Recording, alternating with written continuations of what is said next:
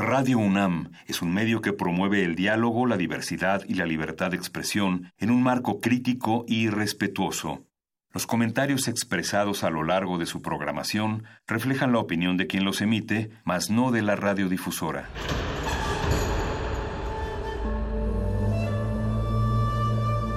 Un templo para la apreciación del ser mediante el sonido.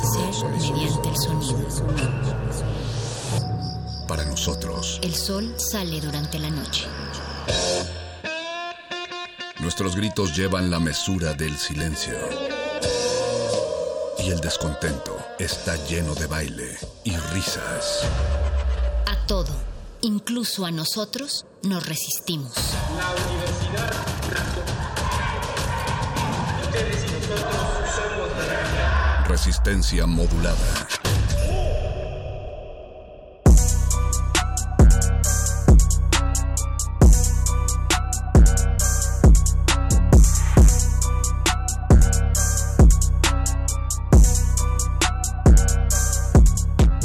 Buenos días, buenas tardes o buenas noches. En realidad no estamos muy seguros. Algo que ni siquiera es ya trascendente porque no sabemos en qué hora estamos parados en este nuevo horario del infierno que además no funciona realmente, lo cual está demostrado científicamente. Ni se ahorra más luz, ni descansas más, ni te dura más el día. Hoy es 10 de abril, son más de las 20 horas, según lo que nos dicen los relojes internacionales, y es hora de que Resistencia Modulada viaje a través de las frecuencias del 96.1 de FM de Radio UNAM en esta aglomeración de andenes que rompe de pronto en sollozos. Agradecemos muchísimo en la producción a Oscar Sánchez, el Voice, gracias a don Agustín Mulia, por estar al frente de los controles técnicos, independientemente de la hora en la que nos encontremos en esta realidad que se fragmenta día con día. Y gracias, Alba Martínez, por estar del otro lado del cristal en la continuidad. Hablando de hechos demostrados científicamente, ayer se nos dijo que presenciamos un acontecimiento histórico y de trascendencia internacional. Se trata de la primera imagen de un agujero negro captada en toda la historia de la humanidad.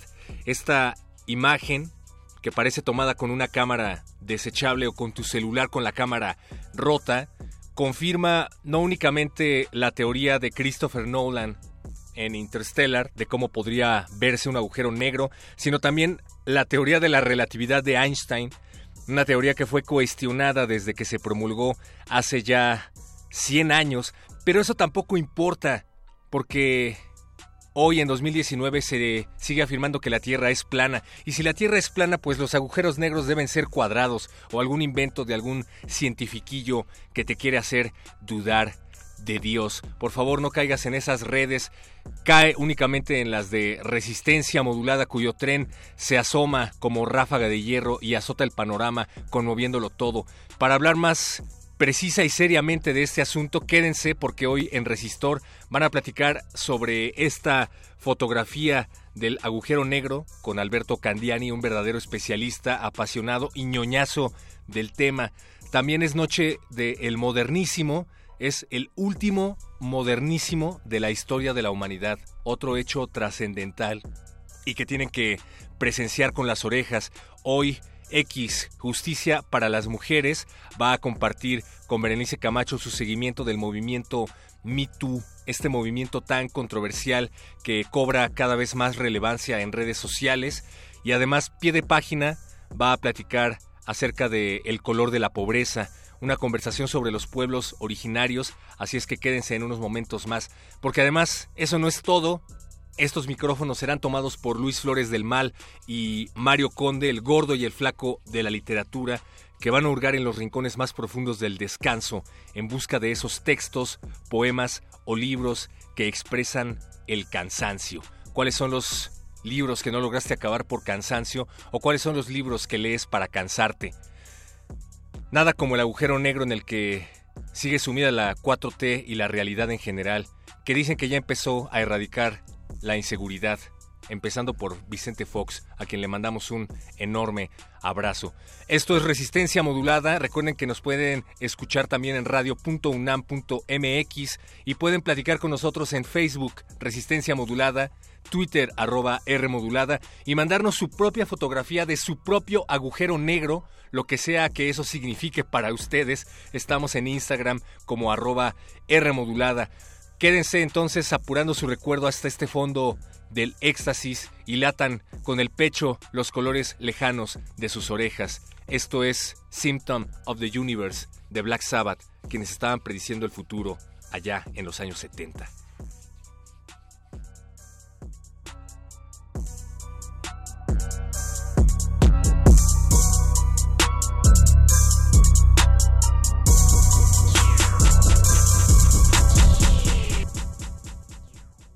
Resistencia modulada.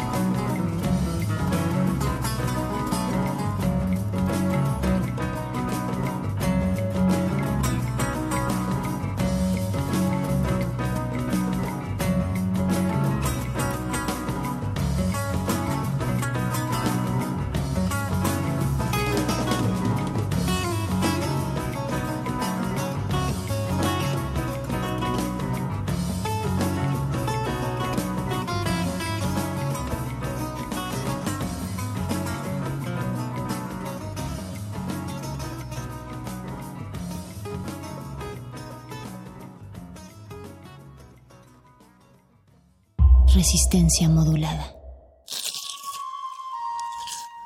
Es momento de alimentar nuestro espíritu con páginas. Las letras son la botana del alma.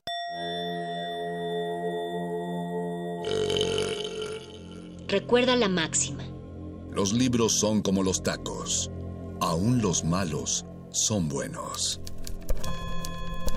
Muerde lenguas.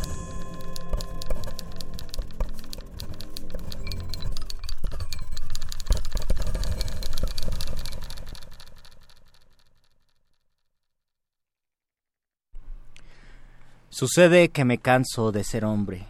Sucede que entro en las sastrerías y en los cines, marchito, impenetrable, como un cisne de fieltro, navegando en un agua de origen y ceniza. El olor de las peluquerías me hace llorar a gritos. Solo quiero un descanso de piedras o de lana. Solo quiero no ver establecimientos, ni jardines, ni mercaderías, ni anteojos, ni ascensores. Sucede que me canso de mis pies y mis uñas, y mi pelo y mi sombra. Sucede que me canso de ser hombre. Sin embargo, sería delicioso asustar a un notario con un lirio cortado, o dar muerte a una monja con un golpe de oreja. Sería bello ir por las calles con un cuchillo verde y dando gritos hasta morir de frío. No quiero seguir siendo raíz en las tinieblas, vacilante, extendido, tiritando de sueño, hacia abajo, en las tripas mojadas de la tierra, absorbiendo y pensando, comiendo cada día. No quiero para mí tantas desgracias. No quiero continuar de raíz y de tumba, de subterráneo solo, de bodega con muertos, ateridos, muriéndome de pena. Por eso el día lunes arde como el petróleo, cuando me ve llegar con mi cara de cárcel y aúlla en su transcurso como una rueda herida y da pasos de sangre caliente hacia la noche. Y me empuja a ciertos rincones, a ciertas casas húmedas, a hospitales donde los huesos salen por la ventana, a ciertas zapaterías con olor a vinagre, a calles espantosas como grietas. Hay pájaros de color de azufre y horribles intestinos colgando de las puertas de las casas que odio. Hay dentaduras olvidadas en una cafetera, hay espejos que debieran haber llorado de vergüenza y espanto, hay paraguas en todas partes y venenos y ombligos. Yo paseo con calma, con ojos, con zapatos, con furia, con olvido. Paso, cruzo oficinas y tiendas de ortopedia y patios donde hay ropas colgadas de un alambre, calzoncillos, toallas y camisas que lloran lentas lágrimas sucias. Muerde, muerde, muerde. Muerde lenguas. Muerde. I'm so tired. I haven't slept a wink. I'm so tired. My mind is on the blink. I wonder should I get up and fix myself a drink? No, no, no so tired. I don't know what to do. I'm so tired. My mind is set on you. I wonder should I call you, but I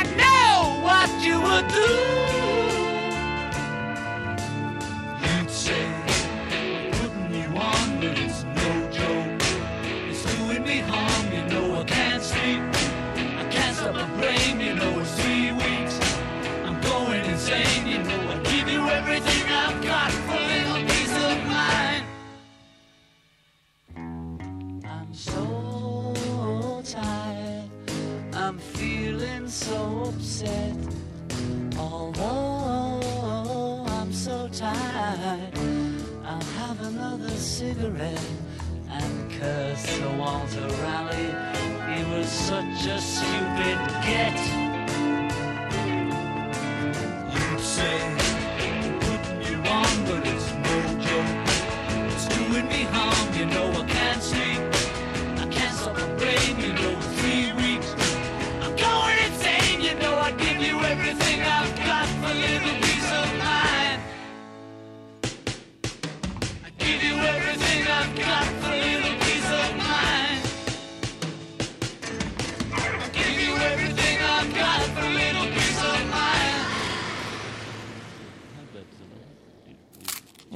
Muerde lenguas. Muerde lenguas. Muerde lenguas.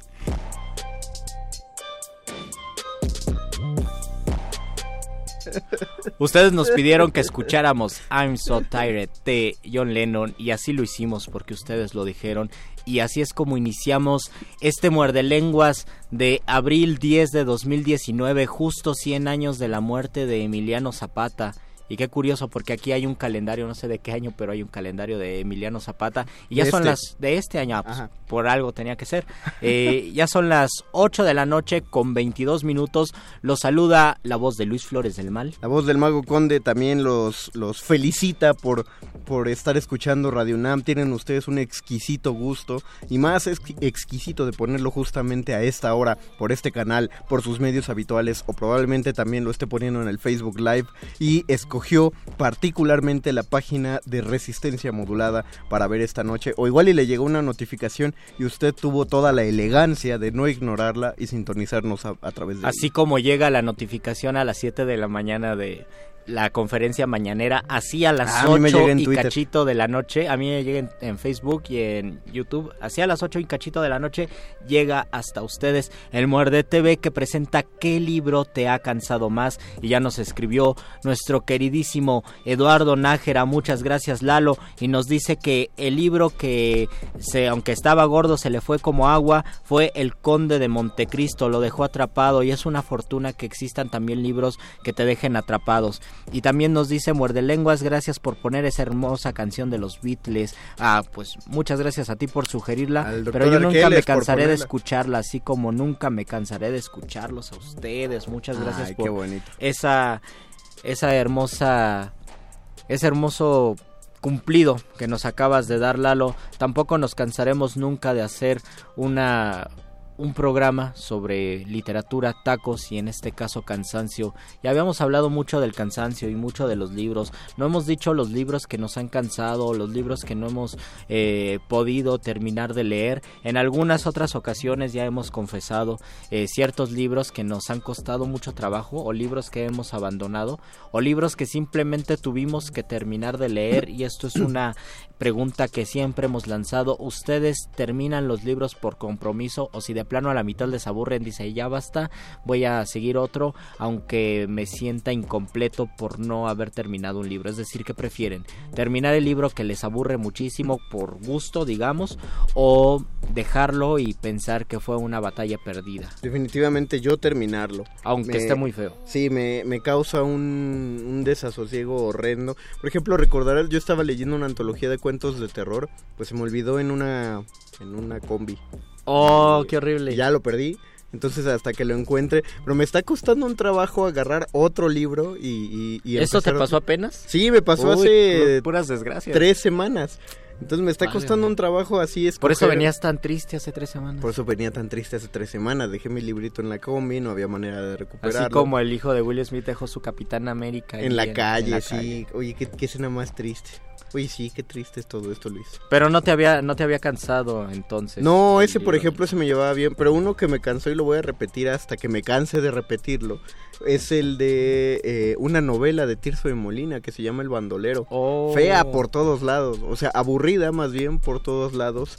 Eh, creo que es la expresión más alta de barroquismo Pero que es- jamás tuvo Tirso. ¿Es una novela con un tono satírico mal logrado o, o es como pastoril? Es una novela mal lograda en todo, en todo aspecto. O sea, sí tiene como un, nove- un tono como raramente satírico, pero el problema es que tiene demasiadas cajas chinas, aún antes de que se conociera que eran cajas chinas, que lo hacen muchísimo las novelas barrocas, ¿no? Eh, los trabajos de Persiles y Sigismunda es historia dentro de historia dentro de historia, y conocer a los personajes es oír las historias que tienen que contar. Cervantes lo hacía un chorro, lo hace también Tirso, pero lo hace de una manera tan rebuscada y tan cansada y de pronto te acuerdas que estás dentro de una caja hasta que se acaba esa historia y sales a otra y son historias que, que no llevan a ningún lado. Deja tú que tengan algo que ver, porque no, no tienen que ver en general, pero no te llevan a ningún lado.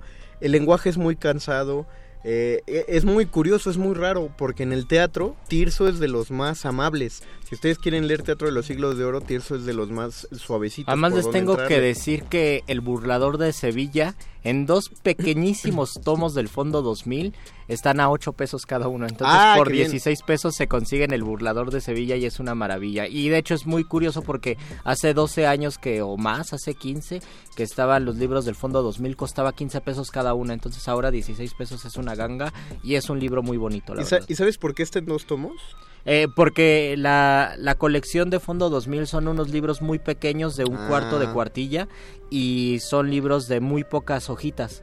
Entonces Ah, ponen tomo uno, tomo dos para leerse como una especie de cuentito. Echaron 1400 versos, de 1400 a Sí, 1600 versos más o por menos. libro. Ah, y mira, son muy chido. pocas cuartillas, unas 40, 50, no sé. Pues si se lo dan, cosa que recomendamos aquí en, en Muerde Lenguas, verán que es muy sencillo. Es un caso contrario a la, la cual también me forcé a, le- a leer, una obra que se llama Las firmezas de Isabela, que es de Luis de Góngora. Ujú.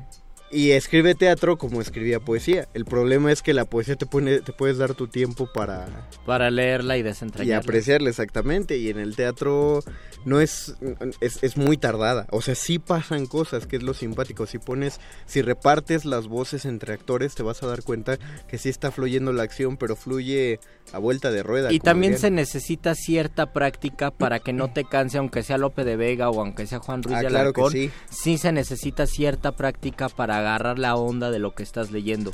Porque si tienes poca experiencia o si el horizonte de lectura solamente eh, comprende el siglo XX, un poco del siglo XIX y siglo XXI, va a ser más complicado.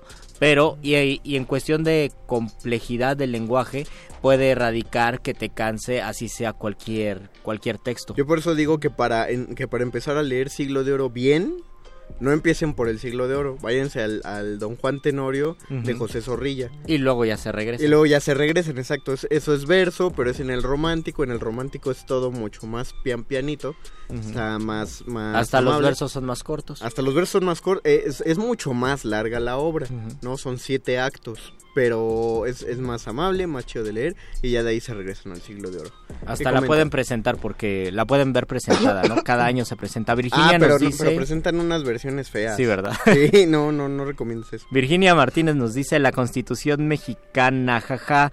Eh, sí, yo creo que sí. Aunque cuando le preguntaron a Peña Nieto sus tres libros favoritos, eh, una semana después Carlos Fuentes en entrevista dijo, él, el candidato tenía que decir la constitución mexicana por compromiso político. Martelena dice, buenas noches muerde lenguas, la tierra no Hola. mendiga, se toma. Abelardo nos dice, los recuerdos del porvenir le causó mucho sueño. Y también nos dice Martelena, ¿saben qué película no he podido terminar de ver porque me duermo? Roma. No, no es cierto. No, no, ¿cómo crees Martelena? No te vamos a poner, no te vamos a poner palabras. Un gran robo. Creo que así se llama con Robert Redford. Yo no la conozco, pero ¿Gran bueno, robo? Ya ya la tenemos anotada No, para bueno, para no tal verla. vez para no verla. Y eh, Lalo nos dice también, Lalo Nájera, creo que es la expresión que debo decir también. Un libro definitivamente me cansó, pero lo hizo por compromiso con una compañera del instituto. Fue el horrible. Verónica decide morir de Paulo Coelho. Horrible, terrible, pero solo porque me gustaba esta chava que se llamaba de la misma manera fue que lo leí. Pero es una basofia muy cansado, lento. Yo no sabía, yo pensaba que era eh, un libro por, por la cuestión narrativa y la, la, la cuestión de superación personal, que era un libro accesible y fácil de leer. Y Renato nos dice, Madame Bovary, cansado, pero lo acabé, sí señor, ¿a Bueno. poco te cansó? A lo mejor también lo leíste en francés. ¿Quién dijo que leyó el de Verónica Eh? Lalo Nájera. Eduardo. Bueno, una para Lalo. Eh, pudimos, pudimos wikipediar o, o- o preguntarle a alguien otro, otro libro, ¿no? Con un personaje que se llamara así. Eh, y, y dijo que le cansó, ¿no? Pero no dijo exactamente por qué. Tú, tú, tú... Dice que es terrible, horrible y es muy lento. Ah, él, él dijo que, bueno, probablemente sea lento por, por, por aburrido, No precisamente porque sea difícil de leer. Es como platicar con una persona con la que no conectas. Es, es que también hay, hay libros que tienen un tono de aburrición, ya lo había dicho Lalo y yo lo reafirmé. Un mundo feliz a mí se me hace que el ritmo del libro, el ritmo de lectura es bastante lento porque la trama... mm, me- no, no sé, yo lo que percibiera que la trama me dejaba en la superficie, no me emocionaba, por ejemplo, leer Crimen y Castigo o, o leer hasta Pedro Páramo que te gusta por la complejidad verbal o la complejidad del lenguaje y también por el contenido. Pero hay otros libros que, que son más complicados de asir o tal vez en algún momento te cuesta más trabajo. Por ejemplo, a mí me costó muchísimo trabajo Memorias de Adriano, que es un libro que le Ah, fascinaba sí. a Julio Cortázar y que lo tradujo y de hecho yo leí la traducción de Julio Cortázar. La Ay, qué mayoría leen la traducción de Julio Cortázar y es la historia de una persona de, Adriano, un, co- un Emperador. emperador completamente humano y completamente terrenal, pero la narración a mí se me hacía muy muy lenta. Seguramente lo es porque recuerdo poco de ese libro, o sea, recuerdo haberlo leído como con muchas ansias porque lo recomendó uno de mis primeros maestros de la carrera A mí también me pasó exactamente lo mismo. y, y tenía, sentía la obligación pedagógica de acabarlo, pero pues recuerdo detalles como las estatuas, este, y creo que eso ya es más adelante de la mitad, ¿no? De que se obsesiona con el efebo y manda a hacer su cara sí y las estatuas de todos lados, pero eso, ¿no? Y te digo, pasó después de la mitad, toda la primera mitad es Sí, a, raro. a mí, a mí se me hace muy. Exacto. Rodrigo Rubio nos dice, la ética de Spinoza, cada capítulo es un cañón de aburrimiento y la obra en su conjunto todo un acorazado. Nunca he leído Espinosa. Pero cuando la obra se abre luego de releerla varias veces se pone chida al fin. Ahí está, eso. Justo he visto mucha gente que, que le encanta eh, leer Spinoza. Yo nunca. Espinosa Paz. Spi- ah, Paz. Spinoza. ¿Ya hicieron ese meme? No, pero deberíamos hacerlo Pero, porque, hombre. porque o sea, alguien lo tiene que Alguien hacer. lo tiene que hacer. Espinosa más paz y ya no ponemos.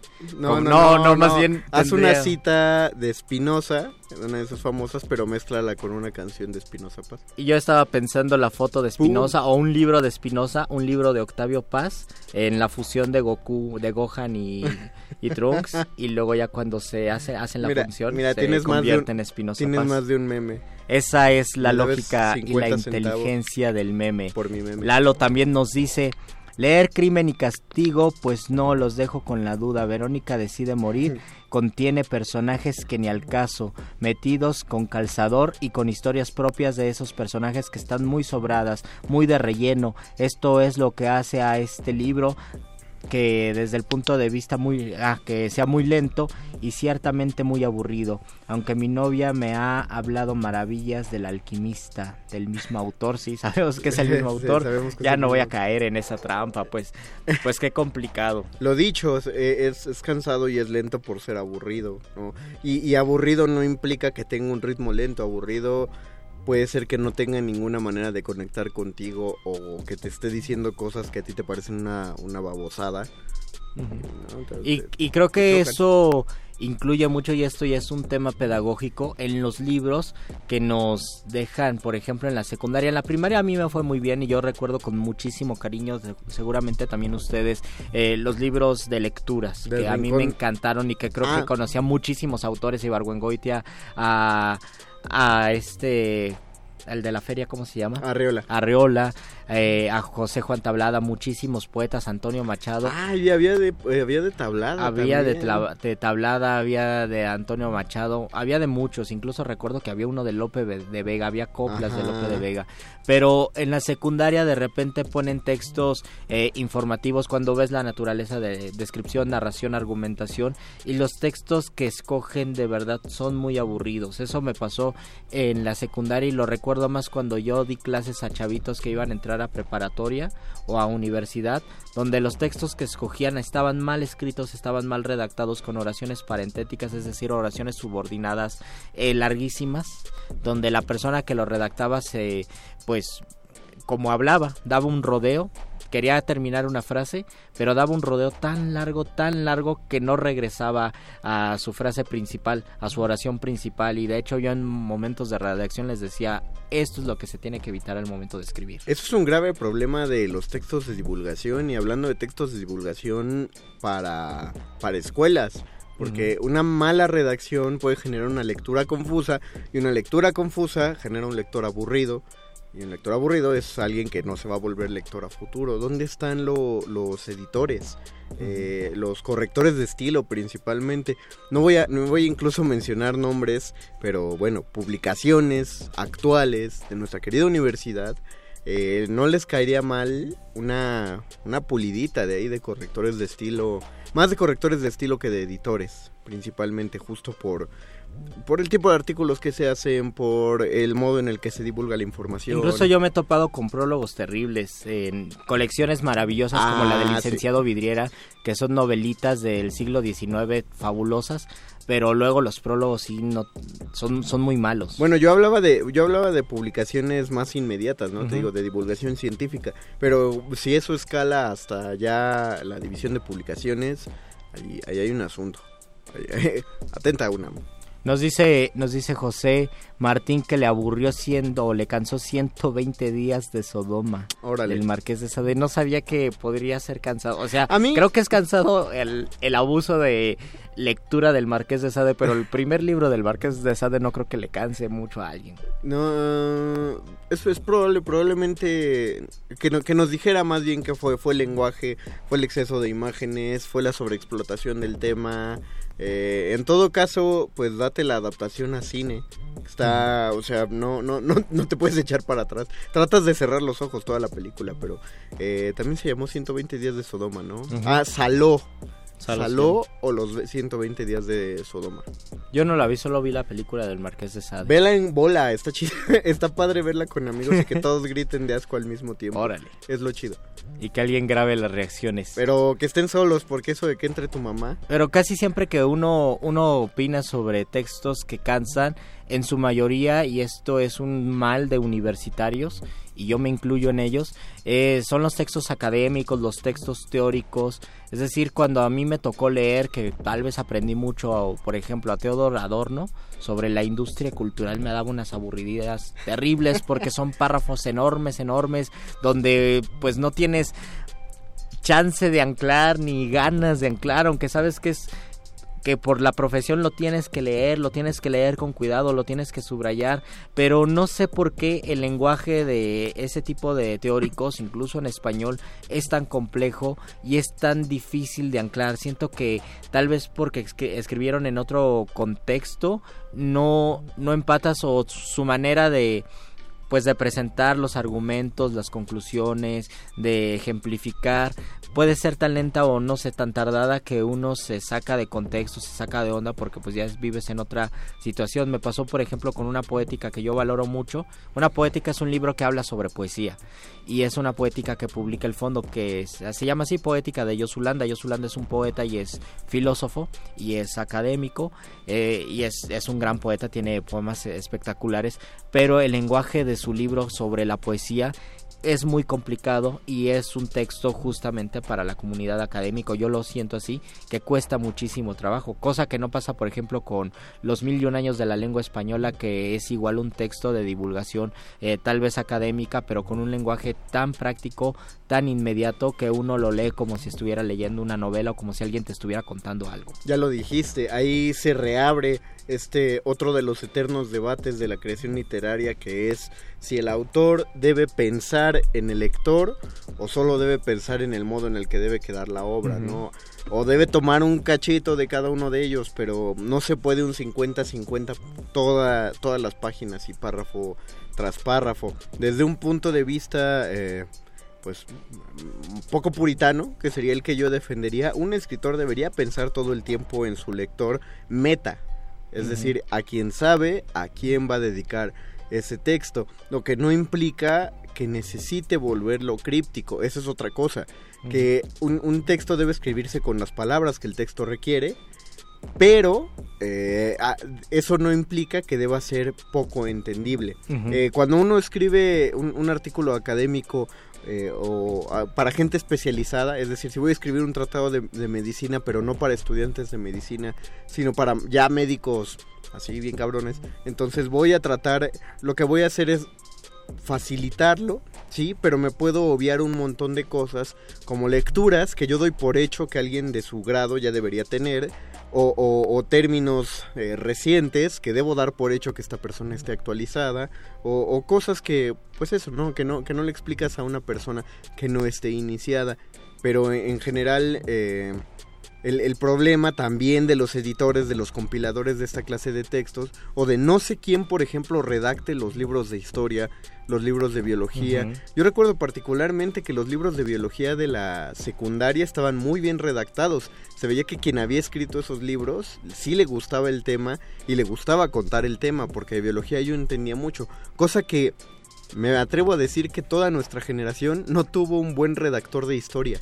Sí, yo también Porque no pienso- teníamos libros de historia así que, que fueran suavecitos para nosotros. Sí, ni, ni siquiera de vez en cuando alguno de, de la SEP, de primaria, pero de historia no recuerdo y de biología sí No. recuerdo. Eh, a nivel de bachillerato había tres o cuatro libros fabulosos de biología en, en la biblioteca de mi CCH y me gustaban tantos que incluso hasta yo llegué a comprar un libro de biología simplemente porque Claro. pues era era como un gran chismógrafo de la vida del Exacto. mundo donde podías abrirlo en cualquier eh, parte y te explicaba algo de la vida y Sa- eso a mí me encantaba. ¿Sabes qué es otro? También los de geografía. Sí. No, eh, no contrataron geógrafos para, re- para redactar, seguramente para redactar los libros de geografía, o no contrataron geógrafos que les, apa- les apasionara la geografía, porque geografía y química un poco se la pasaban juntando datos, pero química también hacía lo que sí tenían los libros de física. Los de física, creo yo, sí los escribían físicos muy felices, porque al menos los de secundaria recuerdo que tenían ejemplos, tenían una manera de explicar la física, pues como lo que es, una cosa Ujú. súper interesante. Eh, eh, no, no sé ahí yo, de yo quién pensaba, por ejemplo, hay, hay libros maravillosos que te ayudan a pues a desarrollar una, una profesión, una vocación, por ejemplo, cazadores de microbios. La manera en que está microbios. en que está redactada sí te dan ganas de, de ser un No, microbiólogo. creo que no, no podemos mencionar a un microbiólogo que no haya leído Sí, Cazadores de Microbios y ejemplo. que a partir de ahí no dijera, hey, quiero... O tal vez a muchos que estudiaron filosofía fue por así habló Zaratustra, por ejemplo. Ay, no sé. No, no sé, o no sé si Tampoco leyera habló, tampoco habló tan facilito. porque no, pero eso a, a Kant o a Schopenhauer Ah, bueno, sí. sí. sola- solamente Borges. A los cuatro años les leyó a Schopenhauer. antes Solamente. Borges traducía a Schopenhauer a los niño siete. bien Marta, por la vida. Martelena nos dice ya que ha dejado muchos prólogos y se va directo al texto. Muy Ah, bien, sí, sí. Y también nos dice Lalo, ups, ya se nos, ya se me perdió el de Lalo, aquí está. Dice, los libros teóricos que le leyeron la mente los 120 días de y los 120 días de Sodoma sí le aburrieron y también las 600 pasiones son un fastidio desde su punto de vista y sobre la película pues también a la larga se hace un tanto aburrida, pero lo que más se detesta es que en algunas escenas como la de coprofagia. Coprofagia es mirar las tardes de lluvia, por lo que los que no sabían, o tener, tener ganas de salir cuando hace mucho calor. Bueno, cuando sale la escena de coprofagia, le ponía música de tugurio de mala muerte, detestable tanto como las escenas. Híjole, pues tendré que ver la película. Hoy andas medio amargadito, Lalo. Sí, Lalo. Dul- Dulce Sol dice, leyó Orgullo y Prejuicio en inglés y lo sintió tan complicado como Don Quijote, pero el primero le gustó. A mí no se me hace complicado Don Quijote, salvo por el español que es de hace 500 años. Es un libro de risa y creo que por y porque es completamente conversacional. eh, anclas inmediatamente con él. Y orgullo prejuicio creo que la ventaja que tiene es que los capítulos son muy pequeños. Ajá. entonces ves escalando ves escalando y es estas novelas. No sé cómo se transmitió orgullo y prejuicio porque es de principios del 19 o finales del 18 pero sí dan ganas de leer hasta un capitulito por día o un por Generalmente, generalmente si tienen capítulos más cortos, de- de capítulos tan cortos significaba que salían en diarios, ah sí. Porque los les daban una página entera del diario. y se las tenían que arreglar. Ajá, exactamente. y también y también nos dice- Generalmente, Sí. no sé si es el caso de Orgullo y Sí, Prejuicio. tendríamos que buscarlo. Y nos dice que lo que sí dejó fue una antología de novelas de misterio en inglés. La leyó porque la encontró gratis y además de todo quería experimentar con ese género. La primera novela le gustó, pero la segunda, y además es una antología de novelas, es más complicado. Fue tan cansada que la terminó y aún no, de, no lee el resto del libro. Y también nos dice... Nos dice alguien más que no. Ah, muy bien. Nos, nos dice Luis contra Marcia, yo contra la tecnología. Marcia Pacheco, Hola, Marcia. Yo se ella se aburrió mortalmente con interminencias de la muerte, por eso mortalmente, de José Saramago. Ya salió José Saramago dos veces. ¿Qué está pasando, ¿Qué Saramago? pasó, Saramago? Ahí estás. Hizo válido su derecho de lector de abandonar la lectura. Creo Bien que hecho, es un derecho que todos lo tenemos que hacer válido. Vamos a hacer una pausa musical para que regresando ya platiquemos en el segmento más querido de este programa, la hora de la iluminación. Con el doctor Arqueles. Pero antes escuchemos música. Esto es Muerde Lenguas, letras, libros, taquitos. Y cansancio. Muerde, muerde, muerde. Muerde lenguas. Muerde.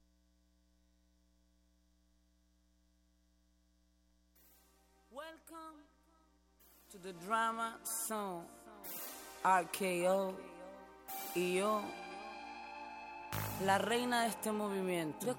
Esta es para ti, de parte mía. Yes, sir. Estoy cansada de lo que me hace sentir. Aburrida de que me hagas infeliz. Pero no por mucho, mi amor.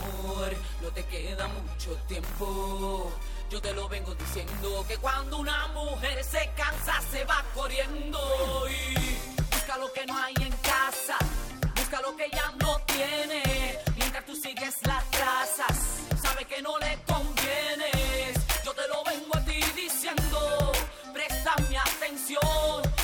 al final del cuento y tu juego se acabó. Cada vez que tú me mires, mi cara voy a voltear. Cada vez que tú me llames, no te voy a contestar. No, para que sepa que se siente lo que es ser un ignorante. Tú que te guías de Dante. Pero, pero, no te quiero, ironía y eso que la culpa es mía. Lágrimas por ti, mejor lloro a la madre mía. Por no hacer caso a lo que me decía poco hombre. No ha nacido quien me asombre. Todos comienzan bien en el camino se tuercen. Todos juran amor, pero a la larga te mienten. Ahora dime, papi, cómo se siente. Cada vez que tú me mires, mi cara voy a voltear. Cada vez que tú me llames, no te voy a contestar. No, para que sepa que se siente lo que ser un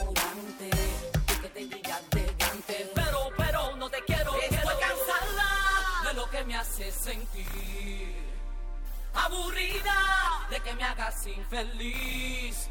Pero te lo juro, mi amor, no te queda mucho tiempo. Yo te lo vengo diciendo que cuando una mujer se cansa se va corriendo. Se va corriendo. Yo te lo vengo diciendo. El final del cuento.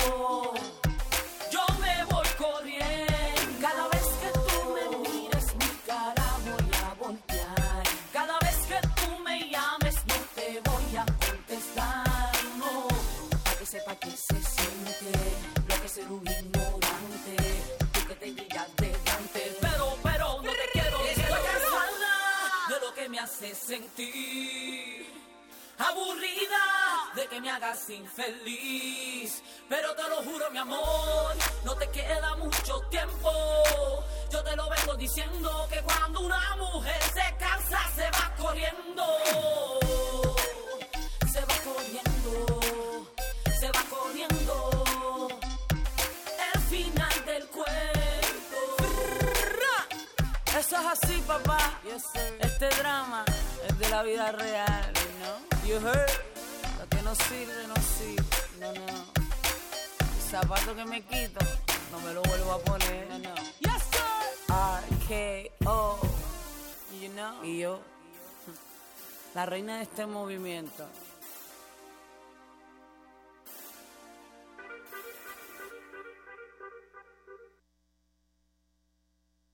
Muerde, muerde, muerde. Muerde lenguas. Muerde lenguas.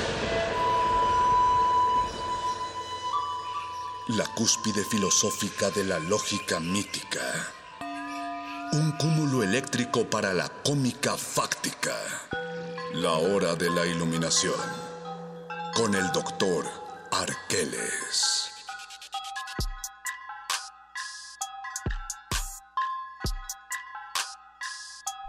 Doc Arqueles, con este comentario de Lalo Nájera le damos la bienvenida. Dice que llevan ca llevamos casi 500 muerdelenguas y dice que no está amargado, Conde, sino más bien un tanto desconcertado y enojado, pues el lunes pasado no transmitieron la nota nostra, es que se nos fue temprano aquí el, el perro, pero ya le estamos preparando. Es que lo mandamos a su casa temprano porque se sentía mal y porque tenía que levantarse temprano. Y porque no quería escuchar cultivo de ejercios así. No, pues así cualquiera, o sea... Dice, eso no se vale, ya no sabe igual la experiencia de resistencia, pero te Ah. prometemos nota nostra para Ah. este día.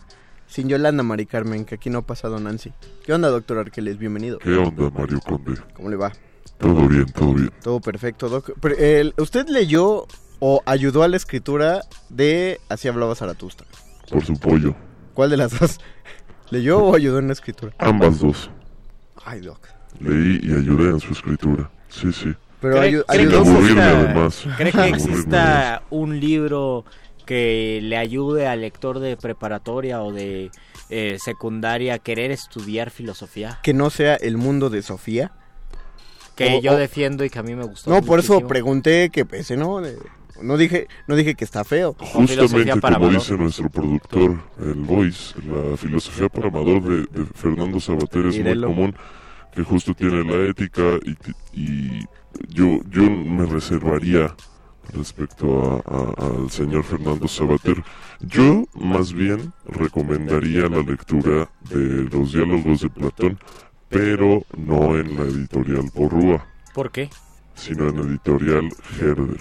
Porque la versión de Porrúa es una lectura extremadamente complicada y precisamente es muy cansada y aburrida. Ah, En primer lugar por cómo está estructurada en la página, en segundo lugar por la manera en la cual se hacen las notas sobre el texto, en tercer lugar por cómo está traducido porque es con eh, eh, castellano, no con una traducción digamos latinoamericana, y así yo me podría seguir Luisito.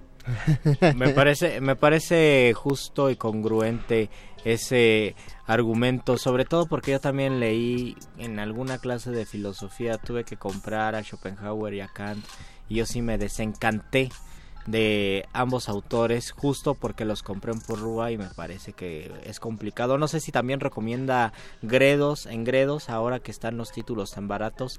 Eh, Sí. En Gredos, por ejemplo, los diálogos de Platón son más accesibles.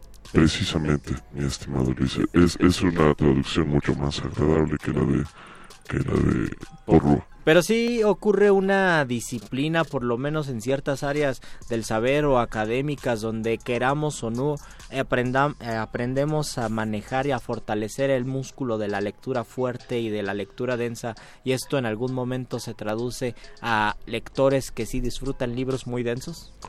Muy denso. Es complicado señalar tal aseveración porque nuestra sociedad no es una sociedad lectora como tal. El aproxi- las aproximaciones que uno puede tener a la lectura desde pequeño no suelen ser las más agradables ni las más atractivas. Y ya posteriormente en el ámbito académico, la mayoría de las lecturas se hacen por obligación y mucha gente ni siquiera, aunque tiene la obligación académica de realizarlas, las hace. Eh, no, no, no tenemos pues precisamente una forma que culturalmente nos acerque, como la famosa estadística que compara cuántos libros lee un japonés al año y cuántos libros lee un mexicano al año. El japonés le gana. El japonés Sí, le gana teoría. y por mucho, en teoría. Eh, la onda está precisamente tal vez en que tenemos una cultura muy diferente en cuanto a nuestro acercamiento a los libros, a las letras y a también ir hacia aquello que nos pueda interesar. Muchas veces se nos dan recomendaciones de clásicos y esos clásicos no nos son tan atractivos Es terrible. o están también los bestsellers, esa es otra. La gente que no lee porque le han recomendado tantos bestsellers que dices, no, pues yo la verdad no estoy interesado en esta clase de literatura. Yo no... eh, me- sí me generan sensaciones encontradas las ahora llamadas eh, sagas juveniles, que ya las tocamos en uno, en uno de los programas. Veo una proliferación tremenda de sagas juveniles y está, o sea, está bien. Yo lo sigo defendiendo como forma de introducción a la lectura de cualquiera, pero, pero no sé, creo que debería haber una especie de escalera, que una saga juvenil fuera un poco más complicada que la anterior para pues para que eso te lleve Con el riesgo de que te canses. con el riesgo de que te es como el ejercicio, mano, o sea, si uno uno empieza haciendo 40 minutos de, de ejercicios ligeros y los haces por una semana está padre, pero si llevas seis meses haciendo la misma rutina, eh, pues ya no te causa ningún, no, no te hace nada al cuerpo, porque pues tu cuerpo ya generó una resistencia a eso y lo que necesitas es un ritmo, un reto un poco mayor para, para tu cuerpo.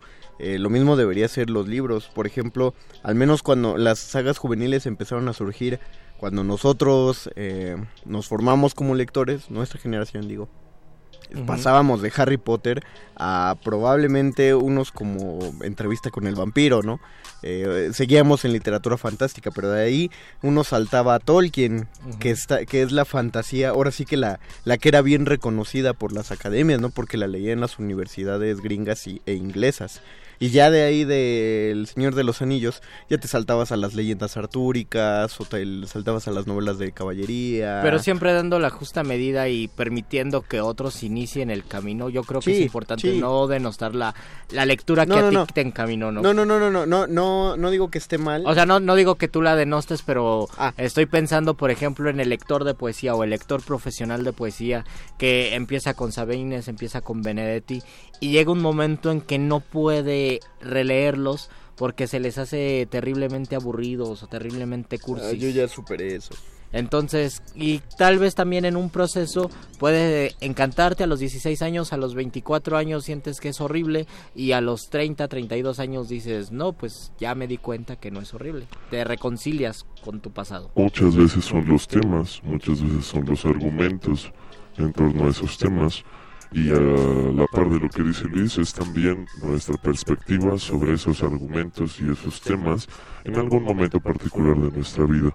Tal vez algo que nos, parez- nos parecía, por ejemplo, a ustedes como literatos y, y encargados de la letra, eh, tal vez un libro de biología no les resulte o no les ha resultado lo más atractivo y quién sabe, tal vez en 10 años tengan un interés particular por la botánica y se acerquen a esa rama de la biología y lean con interés sobre biología y botánica. Cuando Carlos Cuauhtémoc Sánchez despuntó en su carrera, que creo que yo, yo que ya no está en ese punto, en ese pico en el que estaba antes, fue porque sus libros trataban de, de sexualidad y drogas, una sexualidad y drogas desenfrenadas, cuando aunque nosotros decíamos que la vivíamos en nuestras secundarias, pues no era verdad, desconocíamos muchos temas. En la actualidad esos temas ya están rebasados, ya están súper conocidos porque los chavos ya tienen acceso a internet y pues en, en las películas porno ven cosas que ni a don Carlos Cuauhtémoc se le Sí. ocurren en sus sueños más perversos, pero entonces creo yo que en la actualidad si uno quiere generar lectores uno debe entra- entrar por el tema del terror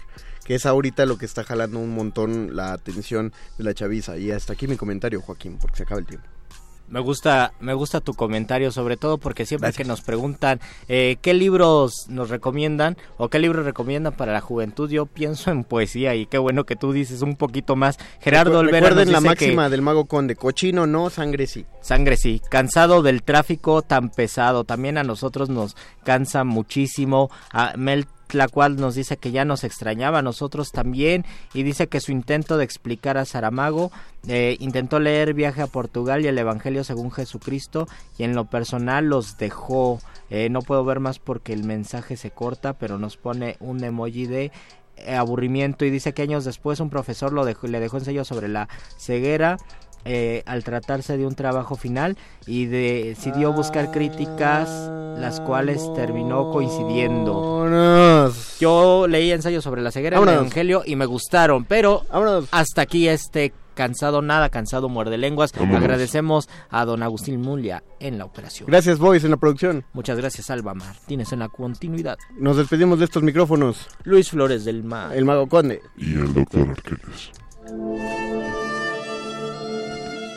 Última enseñanza del día. El dinero no compra la felicidad. Pero compra libros y tacos. Y eso se le parece mucho. Medítalo.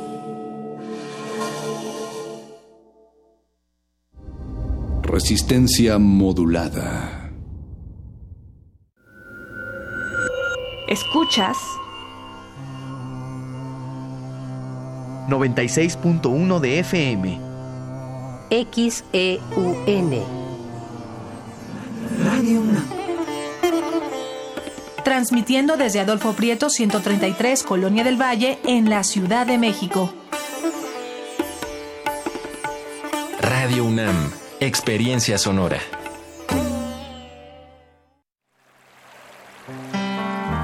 Ella salió del mar para compartir lo más íntimo de su ser, su voz. Solo se llega al mar. Conoce la música de Elena Sánchez. Suave fusión de pop folk y delicadas ondas de jazz. Huyendo de ese mar. Viernes 12 de abril a las 21 horas en la sala Julián Carrillo. Entrada libre. Sé parte de una velada mágica. Sé parte de Intersecciones, donde la música converge. Radio UNAM. Experiencia sonora. Los incendios forestales acaban con la vegetación y contaminan el aire. Además, provocan la muerte de muchas especies animales y la migración de otras. Si ves un incendio forestal, repórtalo al 911 o al 01800 4623 6346. Prevenirlo es más fácil que combatirlo. Sistema Nacional de Protección Civil. Secretaría de Seguridad y Protección Ciudadana.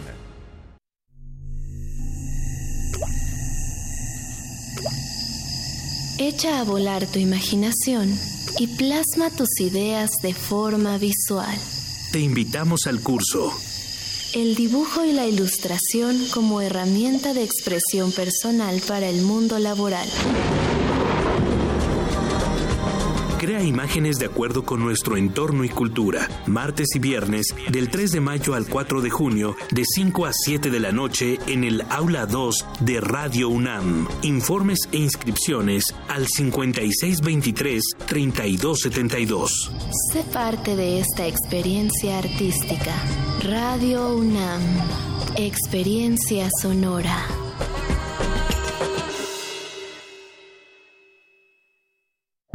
Resistencia modulada. Interrumpimos lo que sea que esté escuchando para darle nuestro supuesto corte informativo. La nota nostra. No lo dijimos primero, pero lo decimos mejor.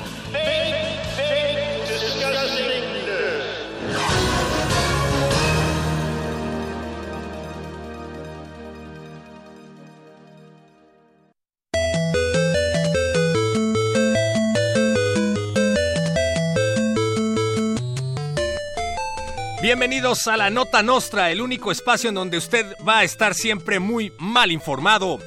Terraplanistas afirman que el agujero negro es en realidad cuadrado. Miles de creyentes, devotos de Dross y de Jaime Maussan, exigen que vuelvan a tomar la fotografía, pero esta vez con un iPhone X porque afirman que no se alcanza a distinguir nada. El grupo amenazó con quemar el observatorio para que esto no vuelva a pasar. El presidente Andrés Manuel López Obrador resuelve los problemas de inseguridad en México finalmente, empezando con Vicente Fox, a quien ya le mandó una escolta.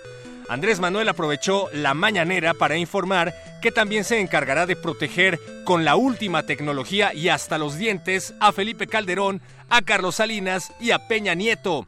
Al resto de la población le va a mandar directamente el dinero de su seguridad para evitar desvíos de recursos.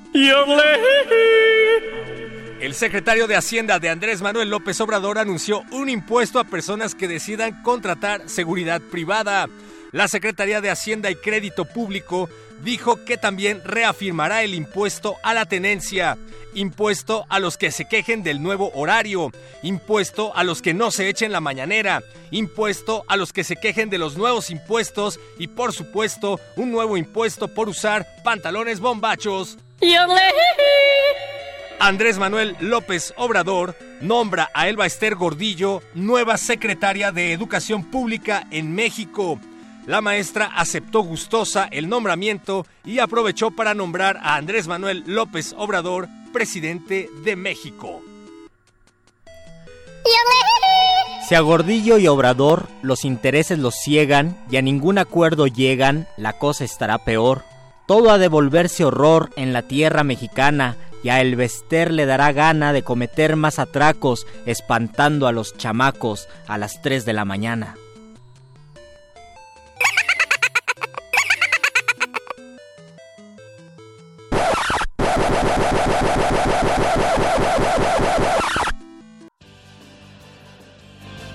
Estas fueron las noticias del día. Si no lo escuchó aquí, entonces fue en otra estación. ¡Maldito aparato! ¡Sé más gracioso!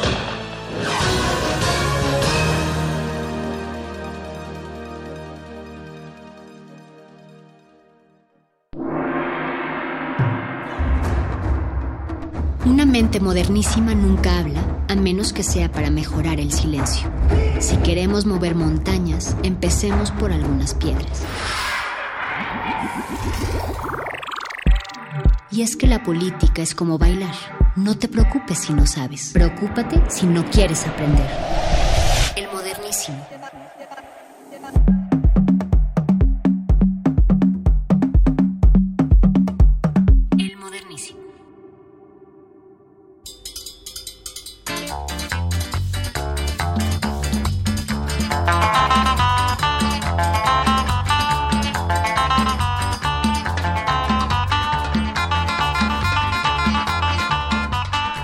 La chicha anuncia que llega el modernísimo. Con esto les damos la bienvenida. Bienvenidos, bienvenidas. Esto es el modernísimo Resistencia Modulada, su espacio de confianza en el que hablamos de temas, de los temas que a todos nos interesan o deberían interesarnos, tal vez los temas públicos desde la mirada de los derechos humanos eh, mismos que acompañamos con los ritmos salvajes, eh, ritmos de la periferia, que rechazan el canon, que les dan la vuelta, que los bailan al ritmo de la cumbia, los ritmos del salvaje pop.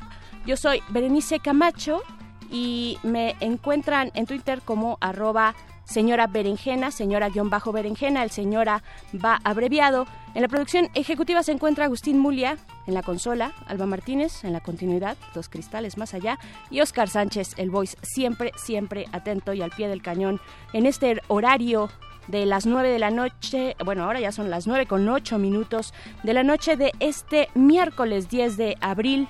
Y pues iniciamos con algunas notas importantes para la comunidad, particularmente la comunidad LGBTI+. Eh, hoy en el Congreso Local de Yucatán pues se negó la posibilidad de eh, asegurar, de avanzar en los derechos de las personas de la diversidad con la negación de un dictamen que ya había sido aprobado en comisiones, pero pues que eh, al llegar al Pleno se rechaza, un dictamen que daría derecho al matrimonio igualitario. Por supuesto que la lucha sigue, esta no se detiene, no se puede tapar el sol con un dedo y la comunidad está organizada para luchar por sus derechos. Y pues hablando de esta comunidad de la diversidad, hoy en la Comisión de Derechos Humanos de esta ciudad se emitió una recomendación, este instrumento que tienen eh, pues los organismos como las como la comisión en este caso eh, organismos autónomos, se emitió una recomendación a las autoridades procuradoras de justicia con el tema de la discriminación a las personas de la diversidad sexual que son usuarias del sistema de justicia en esta ciudad. Recordemos que la ENDOSIG, la encuesta sobre discriminación por motivos de orientación sexual e identidad de género del 2018, señala que tres de cada cuatro personas de esta comunidad evita tener muestras de afecto con su pareja por temor a ser discriminados, discriminadas, discriminades. Y pues pueden encontrar más información respecto a esta recomendación de la Comisión Local de la Ciudad de México eh, si se acercan a sus redes sociales, su cuenta de Twitter es arroba cdhdf o también encontrarán más información con el hashtag juzgar al amor mata. Y pues bueno, esto como parte de los temas relevantes del día de hoy, pero vamos a lo que ocurrirá en este modernísimo, es un modernísimo especial, si ustedes se quedan al final sabrán por qué, pero hoy en nuestros temas daremos seguimiento a este movimiento hashtag MeToo en México. ¿Cómo, ¿Cómo seguir entendiendo lo que ocurre en nuestra sociedad? ¿Qué significa para este país? Un movimiento que pues nació en Estados Unidos y que en las últimas semanas ha sido uno de los temas más sensibles en la opinión pública y que ha destapado eh, pues situaciones muy complejas muy dolorosas también. Pues estaremos platicando en unos momentos más con Viridiana Belgañón, abogada litigante de la organización X Justicia para las Mujeres. Y después de eso, después, de eso también eh, estará Jimena Natera, reportera, fotoreportera, integrante de Pie de Página, este espacio digital de la red de periodistas de a pie, nos va a compartir parte de esta, eh, de su, una reciente investigación que publicaron hacia el fin de semana pasado, una investigación periodística que realizaron en comunidades originarias que están en el olvido y algunas de ellas al borde de la extinción de sus costumbres y sus tradiciones. Platicaremos de esta investigación que se titula El color de la pobreza. En pie de página vayan buscando sus redes sociales, P de página en Twitter. Y pues bueno, nuestras redes también están esperando sus comentarios, sus buenos deseos, sus críticas, eh, sobre todo si vienen acompañados de GIFs. Ahí está arroba R modulada en Twitter, en Facebook Resistencia modulada. Manden sus GIFs favoritos, sus memes, sus memes consentidos. Y pues bueno, en esta que es una emisión especial, eh, pues sonaremos algunas rolas, algunas canciones que han marcado este programa a lo largo de cuatro años, un poquito más de cuatro años. Vamos a empezar con una cumbia que desde su letra le hace un poema a este ritmo que cubre todo el continente, todo el continente, no solamente Latinoamérica, sino desde desde San Francisco, desde California hasta la Patagonia, está presente la cumbia. Ella es la Yegros, la canción es Viene de mí. El modernísimo. Yo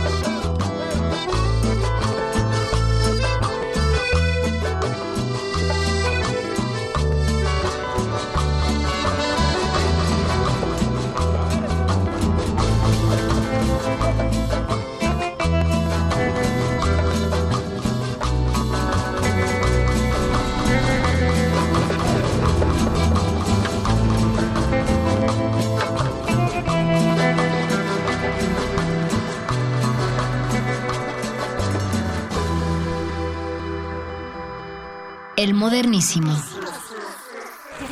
Siempre le digo a mi hermana, fíjate cómo voy vestida, vestida hoy. A lo mejor es paranoia, pero es el grado de, de- de inseguridad que yo veo todos los días. A cada rato leo que desaparecen mujeres, a cada rato leo que desaparecen mujeres. Asegura que aunque el movimiento Me Too intenta visibilizar la violencia, los crímenes contra las mujeres se incrementan.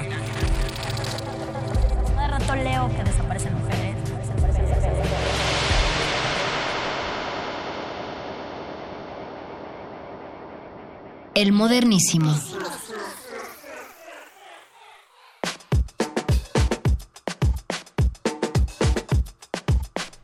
Estamos de vuelta aquí en el Modernísimo cuando son las 9 de la noche con 17 minutos.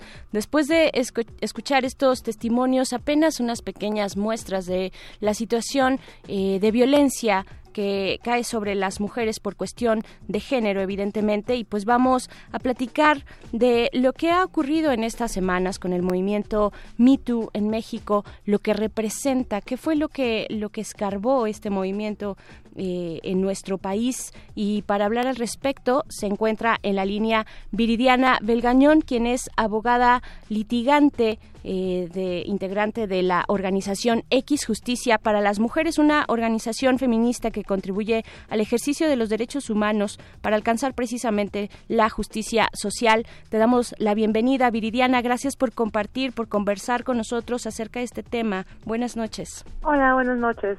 ¿Qué tal? Te saluda acá Berenice Camacho. Y pues bueno, eh, ¿con, qué, ¿con qué iniciar? Ah, ya un par de semanas, un poco más, que surgió este hashtag MeToo, escritores mexicanos particularmente, pero que se extendió, vaya que no se circunscribe a ese gremio, sino que sabemos es un tema estructural. ¿Cómo lo ven desde X Justicia? Eh, ¿Cómo lo entienden y cómo lo leen? Pues precisamente creo que habría que iniciar platicando a partir de esto. Cuando hablamos de Me Too, siempre nos remitimos al referente tanto en Estados Unidos como en México de una chica que valientemente decide eh, denunciar a su agresor en las redes sociales. Sin embargo, el movimiento Me Too tendría que pensarse de una manera diferente en tanto que lo que demuestra es un tipo de violencia estructural, ¿no? Entonces, desde X lo que hemos pensado es que el movimiento Me Too es la expresión colectiva de una violencia contenida durante muchísimo tiempo, durante siglos. Una violencia que vivíamos las mujeres al interior del hogar, eh, al interior de la oficina, en el trabajo o en la vía pública, pero que siempre vivenciábamos en lo privado, ¿no? Claro. Entonces, este es el resultado, el Me Too es el resultado de un proceso que cuestiona los roles y los estereotipos, pero que sobre todo comienza a poner el dedo sobre las estructuras de poder comienza a cuestionar de manera profunda qué es lo que tiene que pasar, es decir, qué está fallando en la sociedad y en las instituciones, que las mujeres deciden acudir a las redes sociales para denunciar y no a otro tipo de vías, ¿no? El Me Too como movimiento es un mapeo o es una muestra de lo estructural y de lo instaurada que está la violencia de género eh, en la sociedad, en el día a día. Y en ese sentido, el mape, el perdón, el Me Too eh, no es sino un tipo de proceso que tendría que entenderse como un proceso red, un proceso que visibiliza, que cuestiona, que denuncia y por supuesto que incomoda, pero que también abraza, agrupa y fortalece. Consideramos que es una oportunidad de comenzar a cuestionarnos las relaciones, los pactos sociales y, ¿por qué no?, los pactos sexuales que habíamos establecido hasta este momento. Claro, eh, pues sí, nos interpela, nos llama a todas y a todos. ¿Cuál crees que sea tú este componente que, eh, pues, que pegó tan duro, que, que movió fibras tan sensibles que a toda la sociedad mexicana, bueno, a una gran parte, eh, y eso hay que decirlo, que es una parte que tiene acceso a las redes sociales, que tiene acceso a Internet y que puede denunciar ya sea de manera anónima o no, que puede denunciar de esta manera eh, y dar testimonio de las distintas violencias que se han vivido. No todo el mundo tiene, no todas las mujeres tienen esta oportunidad de, pues, de generar también incluso espacios, es- espacios seguros, espacios desde la colectividad para pronunciarse, porque es también eh, un acto de valentía y, supongo nada nada fácil para aquellas que tuvieron esa eh, pues eh, ese talante de decir aquí aquí voy y este es mi testimonio y es lo que he vivido. ¿Qué, eh, por, qué, ¿Por qué nos pegó tan duro? ¿Cuál es ese componente y qué estaba pasando en nuestra sociedad que, que nos sacude de esta manera? Pues en realidad creo que precisamente el nombre del movimiento nos ayuda a entender qué fue lo que movió, ¿no? Cuando dices Me Too, dices yo también. ¿Y a qué se refiere esto? Eh, cuando uno empieza a escuchar eh, este tipo de testimonios que, claro, se dan en las redes sociales, pero después se difunden en las noticias, en la televisión, en la radio, eh, es el tema de conversación, a lo mejor en la Ciudad de México de manera más clara, en el transporte, en las escuelas, ¿no? Etcétera. Pero seguro que también en otros espacios, ¿no? Por ejemplo, ayer platicábamos con unas chicas y decían, allá en el rancho donde yo crecí, las mujeres están hablando del Me Too, ¿no? Entonces es un proceso que se socializa y que nos salude en tanto que mujeres, porque estoy casi segura de que no vas a encontrar una sola mujer que no tenga un testimonio de acoso o de violencia sexual en algún momento de su vida. Entonces, eso es lo que viene a mover, ¿no? El Me Too, el yo también, lo que viene a hacer es a hablarnos de manera personal. Nos viene a contar la historia de alguien más que también ya vivimos nosotras, ¿no? Cuando tenemos las historias de eh, el acoso en el trabajo por parte del patrón, seguramente uno dice, bueno, es eh, tal escritora, es tal periodista, pero después yo también lo vivo con mi patrón en la fábrica. Yo también lo vivo en mi salón de clases con mi profesor de matemáticas para que me pase de la materia, ¿no? Las mujeres dicen, yo también lo vivo en la calle, yo también lo vivo, ¿no? Y entonces a eso alude. Y por otro y por otro lado, empieza a aludir una estructura de poder que estaba totalmente arraigada, que tiene que ver con la forma en la que se han desarrollado las masculinidades, ¿no? Cómo se desplazan los hombres por el espacio público, ¿no? Cómo hay actos que ellos no consideran violentos, pero que nosotras sí consideramos violentos. Y entonces empieza a interpelar, ¿no? Escuchas expresiones ahora como ya no se puede ni siquiera lanzar un piropo en la vía pública porque ya ustedes creen que las estamos agrediendo.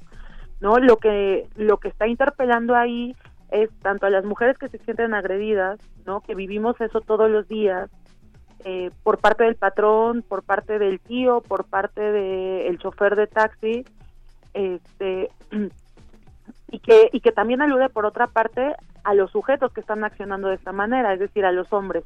Yo creo que esas son las fibras que está tocando, ¿no? El comportamiento del día a día, eh, porque la violencia no se instaura solo en la casa como nos han enseñado a entenderlo, ¿no?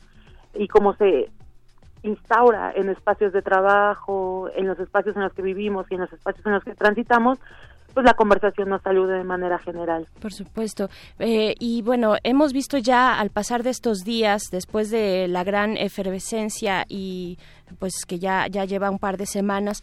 Hemos hemos empezado a ver pues que cuáles son cuáles son estas consecuencias o efectos también efectos de este movimiento eh, que tiene en la sociedad pero también que tiene para las mujeres no Eh, llevamos ya un buen rato de mujeres eh, pues organizándose en colectivas para protegerse para comentar para ponerse a salvo para compartir sus experiencias. Cuáles son no sé si decir los riesgos, eh, aunque sí los hay, por supuesto, los riesgos para las mujeres que han decidido poner esta denuncia con el pasar de los días, qué es lo que han visto ustedes y cuáles son también las vías de acompañamiento que han surgido de, esta coyuntura.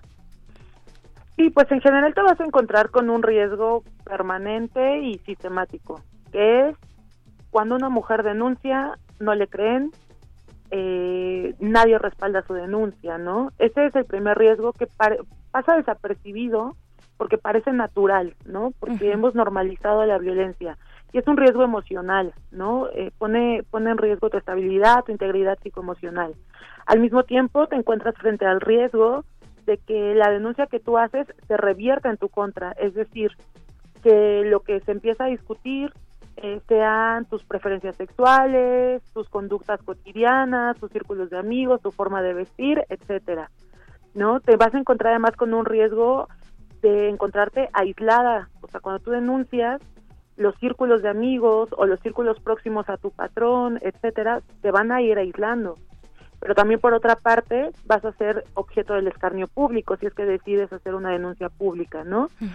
Sea en redes, etcétera. Entonces te vas a encontrar con ese tipo de riesgos. Incluso te vas a encontrar con el riesgo de que la persona a la que denuncias pretenda encararte o que haya amenazas en tu contra, tanto por parte de tu agresor como por parte de una red de hombres que se siente aludido por este movimiento y que se encuentra de manera sistemática amenazando a las mujeres que están saliendo a dar sus testimonios.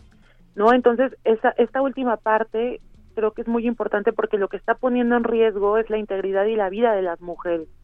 En ese sentido, precisamente creo que el Me ha sido muy novedoso, ha innovado en tanto que ha hecho uso de las plataformas de información y de las redes sociales, pero también es cierto que ha echado mano de aprendizajes previos y colectivos, ¿no? En ese sentido, los acompañamientos que hemos visto han sido diversos. Hemos tenido acompañamientos emocionales, psicológicos, desde personas que han estudiado psicología, contención, ¿no? Que están especializadas en este tipo de acompañamiento, hasta personas que no saben o, no han estudiado para acompañar procesos de violencia contra las mujeres, pero que han abrazado estos procesos, que escuchan, ¿no? Que, que, dan respuesta y que dicen yo sí te creo. Hemos visto un tipo de, de acompañamiento comunitario que por un lado está convocando a las mujeres a sentarse a discutir eh, lo que está pasando, pero también hablar de las vivencias, ¿no? Tenemos además el acompañamiento en redes sociales, que también es importantísimo.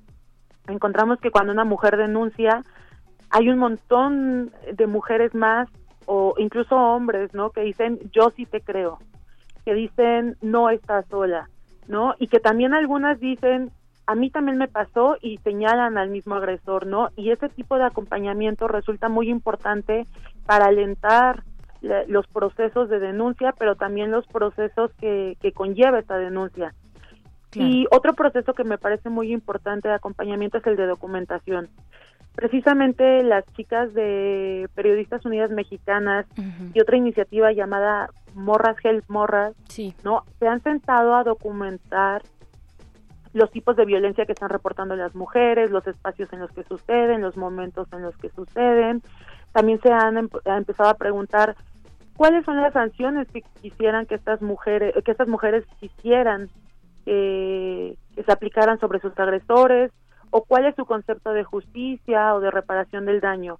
Y todas estas preguntas junto con todos estos acompañamientos me parecen cruciales porque lo que empiezan a soportar es una nueva forma de relacionarnos no las abogadas comenzamos a ver la necesidad de acompañar procesos de denuncia pero que además esos procesos de acompañamiento jurídico vengan acompañados de un acompañamiento más emocional, de contención, ¿no? De, de, procesos comunitarios, etcétera, y estamos cambiando la narrativa con todos estos tipos de acompañamiento, ¿no? Pasamos de no creer a decir yo sí te creo, a decir no estás sola, y por otro lado cambiamos la forma de contarnos, ¿no?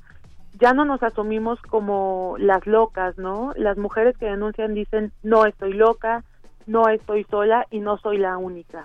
Claro, qué importante también mirar cómo hacer esta retrospectiva, eh, Viridiana, para, para ver todo lo que hemos construido juntas, ¿no? Es, es muchísimo y son muchos los espacios y las iniciativas y ver a las desde las más jóvenes las estudiantes de, preparatoria de universidad y bueno hablando desde estos micrófonos universitarios lo, lo sabemos bien las hemos visto están presentes en las marchas están ahí presentes con una convicción clara de que esto no puede seguir así de que estamos juntas. También es muy interesante ver todo lo que se ha construido al respecto pero también es eh, necesario voltear a ver lo que lo que se hace desde las autoridades no por ejemplo hace un momento pues está esta información de la de que 50 mm, eh, municipios en Puebla pues ya por fin por fin eh, salieron emitieron la alerta de género eh, en aquel en, alerta de violencia de género contra las mujeres. Y pues bueno apenas apenas tal vez las autoridades empiezan. Dinos tú pues qué, qué le toca al estado qué ha hecho y qué integrante o bueno qué elementos tendrían que integrar las políticas públicas eh, para erradicar esta violencia de género eh, Pues precisamente creo que habría que partir de la experiencia reciente, aunque no es la única, ¿no? Creo que el Me Too viene a demostrar que la violencia es estructural, que las medidas que se han tomado hasta ahora han sido paliativas y que no han funcionado, ¿no? Que los cursos de capacitación a servidores públicos, que los silbatos que nos ayudan a denunciar el peligro, que los, may- los mayores castigos o las penas más altas no están salvando nuestras vidas, ¿no? Y en ese sentido, más que pensar qué políticas públicas eh, rosas o, o, feministas habría que lanzar, considero que tendríamos que pensar políticas públicas que no sean reactivas, que no sean inmediatistas y que tomen como transversal el tema de género. Es decir, si nos planteamos impartición de justicia, tenemos que pensar en la perspectiva de género, pero también en las experiencias que nos está reportando el Me cómo viven la violencia de las mujeres. Si estamos pensando en movilidad, en transporte, en educación, en personas privadas de la libertad, tenemos que pensarlo desde la perspectiva de género. Es decir, no nos sirve eh, lanzar una política pública de dos años que tenga características eh, rosas, ¿no? Como se, se hizo en algún momento en la Ciudad de México, Sí. que no están atendiendo el problema en lo estructural. Es decir, ¿qué pasa con los libros de texto? ¿Qué pasa con las vías eh, de transporte? ¿Por qué hay una gran incidencia de acoso sexual en, la, en el transporte público? ¿Qué está pasando eh, con las leyes en materia de trabajo? Que no, no es que no estén castigando las conductas al interior de la, de la relación de trabajo, pero hasta ahora no se habían pensado desde la, perspectiva, desde la perspectiva de género, desde nuestros ojos, desde nuestras vivencias. Claro. Entonces, transversalizar eh, el género en las políticas públicas es indispensable, pero también transversalizarlo a partir de pensar que las mujeres son indígenas, son pobres, son lesbianas, son afrodescendientes, son personas privadas de la libertad. Y en ese sentido, aplicar todas estas categorías a las políticas públicas que se impulsan de manera cotidiana resulta crucial, ¿no? Y resulta también preocupante, por otra parte, que el nuevo gobierno, la nueva administración, no esté tomando como parte de su agenda eh, el tema de género y las violencias que estamos viviendo, ¿no? Y en ese sentido, el movimiento Me Too tendría que ser una gran aportación, un aliento para que las políticas se transversalicen, sean estructurales, de largo plazo, de largo aliento y sobre todo que estén planteadas desde nuestros ojos y desde nuestras experiencias. Por supuesto, pues ahí está este gran reto, eh, contar también, observar las condiciones específicas, esto que es la transversalidad, condiciones específicas de mujeres eh, de, distintos espacios, de distintas condiciones sociales, físicas, incluso eh, las, las mujeres que viven con alguna discapacidad y que se van sumando estas imposibilidades pues para vivir una vida plena como quisiéramos todos. Eh, pues Viridiana Belgallón, abogada integrante del área de litigio de la organización X Justicia para las Mujeres, dinos por favor, para cerrar esta conversación, ¿dónde podemos encontrarlas? Eh, ¿Cuáles son sus redes sociales? Sí, pues nos puedes encontrar en la página, literalmente es x.org, es nuestra página de internet, y en, y en Facebook nos pueden encontrar como X Justicia, Justicia para las Mujeres. Perfecto, pues ahí está, ahí están estas est- estas conversaciones también que necesitamos continuar, que no podemos abandonar a la luz y al calor de la coyuntura, hay que continuar platicando, eh, conversando en los distintos espacios que podamos sobre este tema que nos afecta a todos y a todas. Gracias, Viridiana. Oye, y también, eh, pues un abrazo por tu cumpleaños, sé que, eh, que, que es el día de hoy y que aún así nos estás eh, compartiendo todo esto. Muchas gracias, Viridiana. No, muchas gracias a ustedes. Hasta luego. Hasta luego. Pues son las 9.35 de la noche. Vamos a ir con algo de música. Eh, seguimos con la cumbia y con los ritmos de esta región, que son guiños sonoros importantes que hacemos, eh, que hemos presentado aquí en el modernísimo, importantes para nosotros, para este equipo de trabajo. Esto es de Sudor Marica, el colectivo cumbiero de Argentina. La canción es eh, Poder Popular, una rola especial que se hizo para hablar de la marea verde que inició, se originó en aquel país con los pañuelos verdes y la exigencia de eh, un aborto legal para todas las mujeres. Vamos a escuchar, están en el modernísimo.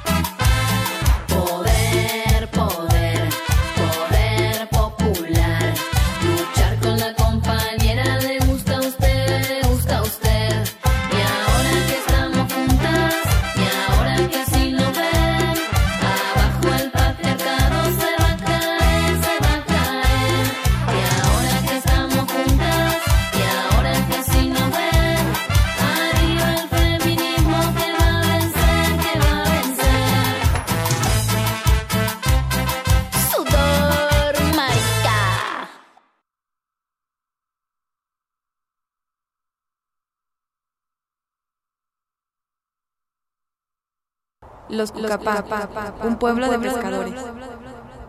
La creación. En el principio exis- existieron dos seres que surgieron de la profundidad de la tierra. Uno hizo la luz y crió a los hombres, el otro era el destructor. Inés Hurtado, una de las mujeres Cucapá que encabezan la defensa de la pesca tradicional del pueblo indígena al que pertenece, lee los cantos escritos por su tío Onésimo González, último jefe tradicional Cucapá.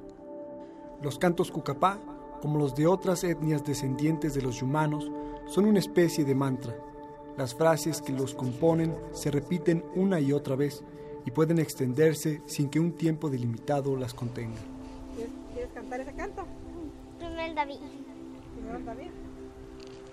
Lucía Laguna, otra Cucapá dedicada al rescate de la lengua heredada de sus antepasados, es maestra de un grupo de niños y adolescentes que interpretan versiones de los cantos tradicionales en eventos públicos y concursos. Uno de los cantos que los indios Cucapá aún conservan se llama El Cenzontle está llorando. Lo interpretan durante ceremonias para bendecir a los asistentes, explica Lucía.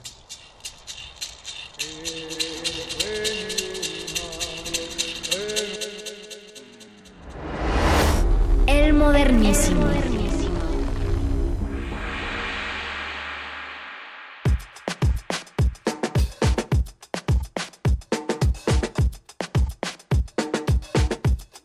Son las 9 de la noche con 39 minutos y ya se encuentra en esta cabina nuestra invitada del día de hoy, Jimena Natera, quien es fotoreportera para Pie de, de Página, el sitio digital, eh, la representación digital de esta red de periodistas de a pie eh, que hoy pues nos viene a compartir una investigación reciente que publicaron apenas este fin de semana y que de verdad tiene un ángulo bien interesante para las comunidades originarias que están en una situación compleja y que bueno todo un equipo un equipo de pie de página reporteras y reporteros se han dado a la tarea de cubrir de traer a nosotros de tra- traer a nuestros a nuestros oídos a nuestros ojos y nuestro entendimiento eh, estas costumbres que están al borde al borde de la extinción. Y pues bueno te doy la bienvenida Jimena Natera. Gracias por venir aquí a la cabina de Radio UNAM. No, muchas gracias por la invitación.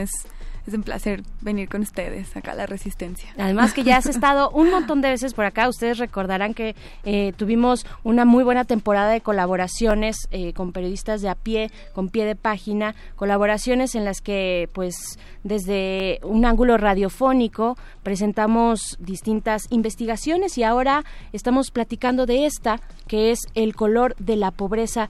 Cuéntanos ¿Qué significó? Bueno, primero, ¿qué significa esta, esta investigación y qué significó también para ustedes como equipo de reporteras, de reporteros, eh, moverse hacia estos lugares y cubrir estas historias que están olvidadas? Bueno, El color de la pobreza es una serie de reportajes eh, multimedia con textos, fotografías, radio, que cubren más o menos 10 historias. Eh, y partimos de la idea de, de intentar explorar em, esta idea de si el color, si, si la pobreza tiene un color, ¿no? Si, hay un, si, si hay un grupo, o sea, si hay, si el, si el color de la piel y la circunstancia eh, étnica determina el acceso a las políticas públicas que tenemos, a un desarrollo personal, eh, educativo, etcétera, y lo basamos en eh, en una estadística que publicó el Instituto Nacional de Geografía y Estadística en el 2017, que fue la primera vez que incluyó el factor étnico en la medición de las condiciones socioeconómicas. Entonces, en esta encuesta eh, se mostraba algo que decía como la, pigmento, la pigmentocracia, Ah, ¿no? o claro, sea, el sí, acceso sí, a sí. qué cosas tenemos a partir del color de nuestra piel. Y pues bueno, a partir de eso decidimos cómo desarrollar esto. eh, La serie pasó por, por muchas como por muchas facetas de qué es lo que queríamos contar. Y al final nos decidimos por complejizar un poco en esta idea que tenemos de que en México somos clasistas y no racistas, ¿no? Ajá. El problema no es el color de piel, el problema no es el idioma que hablemos, el problema es que no nos gustan los pobres. Ujú. Y entonces lo que encontramos fue que, pues, que vaya, que, que eh, México nos ha educado, tenemos esta idea en el colectivo imaginario, que México es un país multicultural. Y es un país multiétnico y es un país donde se hablan eh, más de 50 lenguas y donde hay 68 pueblos originarios, pero que en realidad esta idea del mestizaje avasalla todo lo demás, ¿no? y, y que esta multiculturalidad no se refleja en las políticas públicas y que tiene un efecto directo sobre el desarrollo socioeconómico de las comunidades indígenas. Entonces, ese fue como el punto de arranque y a partir de ahí fueron como muchas discusiones porque, vaya, no podemos abarcar todo, entonces tuvimos que escoger como qué tipo de historias íbamos a contar. Eh, es- hicimos tres principales, tres historias principales que para nosotros representaban eh, tres temas como muy importantes que abarcaban lo, lo general, ¿no? Eh, una de ellas es se llama Un viaje al futuro con las comunidades, con, con los mayas peninsulares y es un intento de entender desde las voces de los mayas peninsulares qué es la identidad maya, qué hace un maya maya, ¿no? Eh, tomando en cuenta que los mayas es probablemente el grupo que su identidad está ligado más al lujo. Todo lo que entendemos nosotros como maya es lujoso, ¿no? La Riviera Maya, un montón de megaproyectos, zonas turísticas, el turismo más lujoso en el país viene de los maya, pero a las comunidades mayas no se les permite tener acceso a este lujo y aún y, aún- y peor aún esta identidad maya se ha usado para discriminar, para segregar a las comunidades mayas. Entonces, esa fue una. La otra fue, es una, es una gran historia bellísima sobre la criminalización de los pueblos indígenas en la montaña. ¿no? Es donde hay, eh, donde son, son lugares conocidos por eh, la siembra de amapola, por el trasiego de drogas, pero lo que refleja ahí es como un abandono absoluto.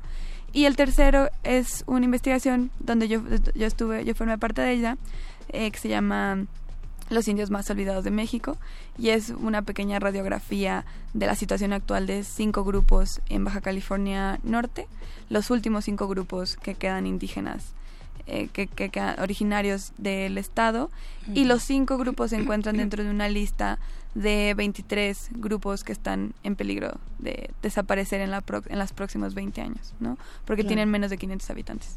Y entonces, a mí sí me hacía choqueante porque como eh, los demás grupos que están en, en riesgo están repartidos en el país, pero en Baja California tiene que ser una cosa estructural y sistemática si los cinco grupos se encuentran en las mismas condiciones. Entonces, a partir de eso son estas tres historias. Aparte de eso, hay otras, hay muchas historias que, que buscan como eh, explicarnos, contarnos cuáles son estas ventajas en las que viven los grupos, pero también quiénes son, porque nosotros como, como mestizos, eh, como blancos mestizos, pues no podemos diferenciar entre grupos porque nunca nos han educado en esta multiculturalidad, ¿no? Eh, para el Estado mexicano lo indígena es una sola cosa y nosotros lo entendemos así. Entonces la idea era como explorar esto y también fue muy complicado como reporteros porque venimos de una educación bastante con bastantes prejuicios eh, donde tuvimos que repensar, re, o sea, reentendernos nosotros, nuestra propia identidad y nuestras diferencias con, con los otros. ¿no? Y ya que lo menciones es, es, eh, es de asombro porque pues ustedes desde eh, pie de página y periodistas de a pie pues han tenido un acercamiento con los grupos eh, más vulnerables, ¿no? Con, con- desde el seguimiento que han dado con los migrantes, con las personas migrantes en estos grandes éxodos, hasta distintas historias que han eh, cruzado por sus páginas y pues es, es interesante ver cómo este trabajo también a ustedes les resignifica algo, ¿no? ¿Cuáles fueron las... eh, los grandes descubrimientos. Yo creo que hay que hablar de eh, estas personas, de las comunidades a las que ustedes acudieron. ¿Qué fue lo que tú descubriste? ¿Qué fue, ¿Cuál fue tu sorpresa? ¿Y qué es lo que quieres compartir para la- co- co- con la audiencia, ¿no? Para eh, transmitirnos lo que, lo que encontraste allá.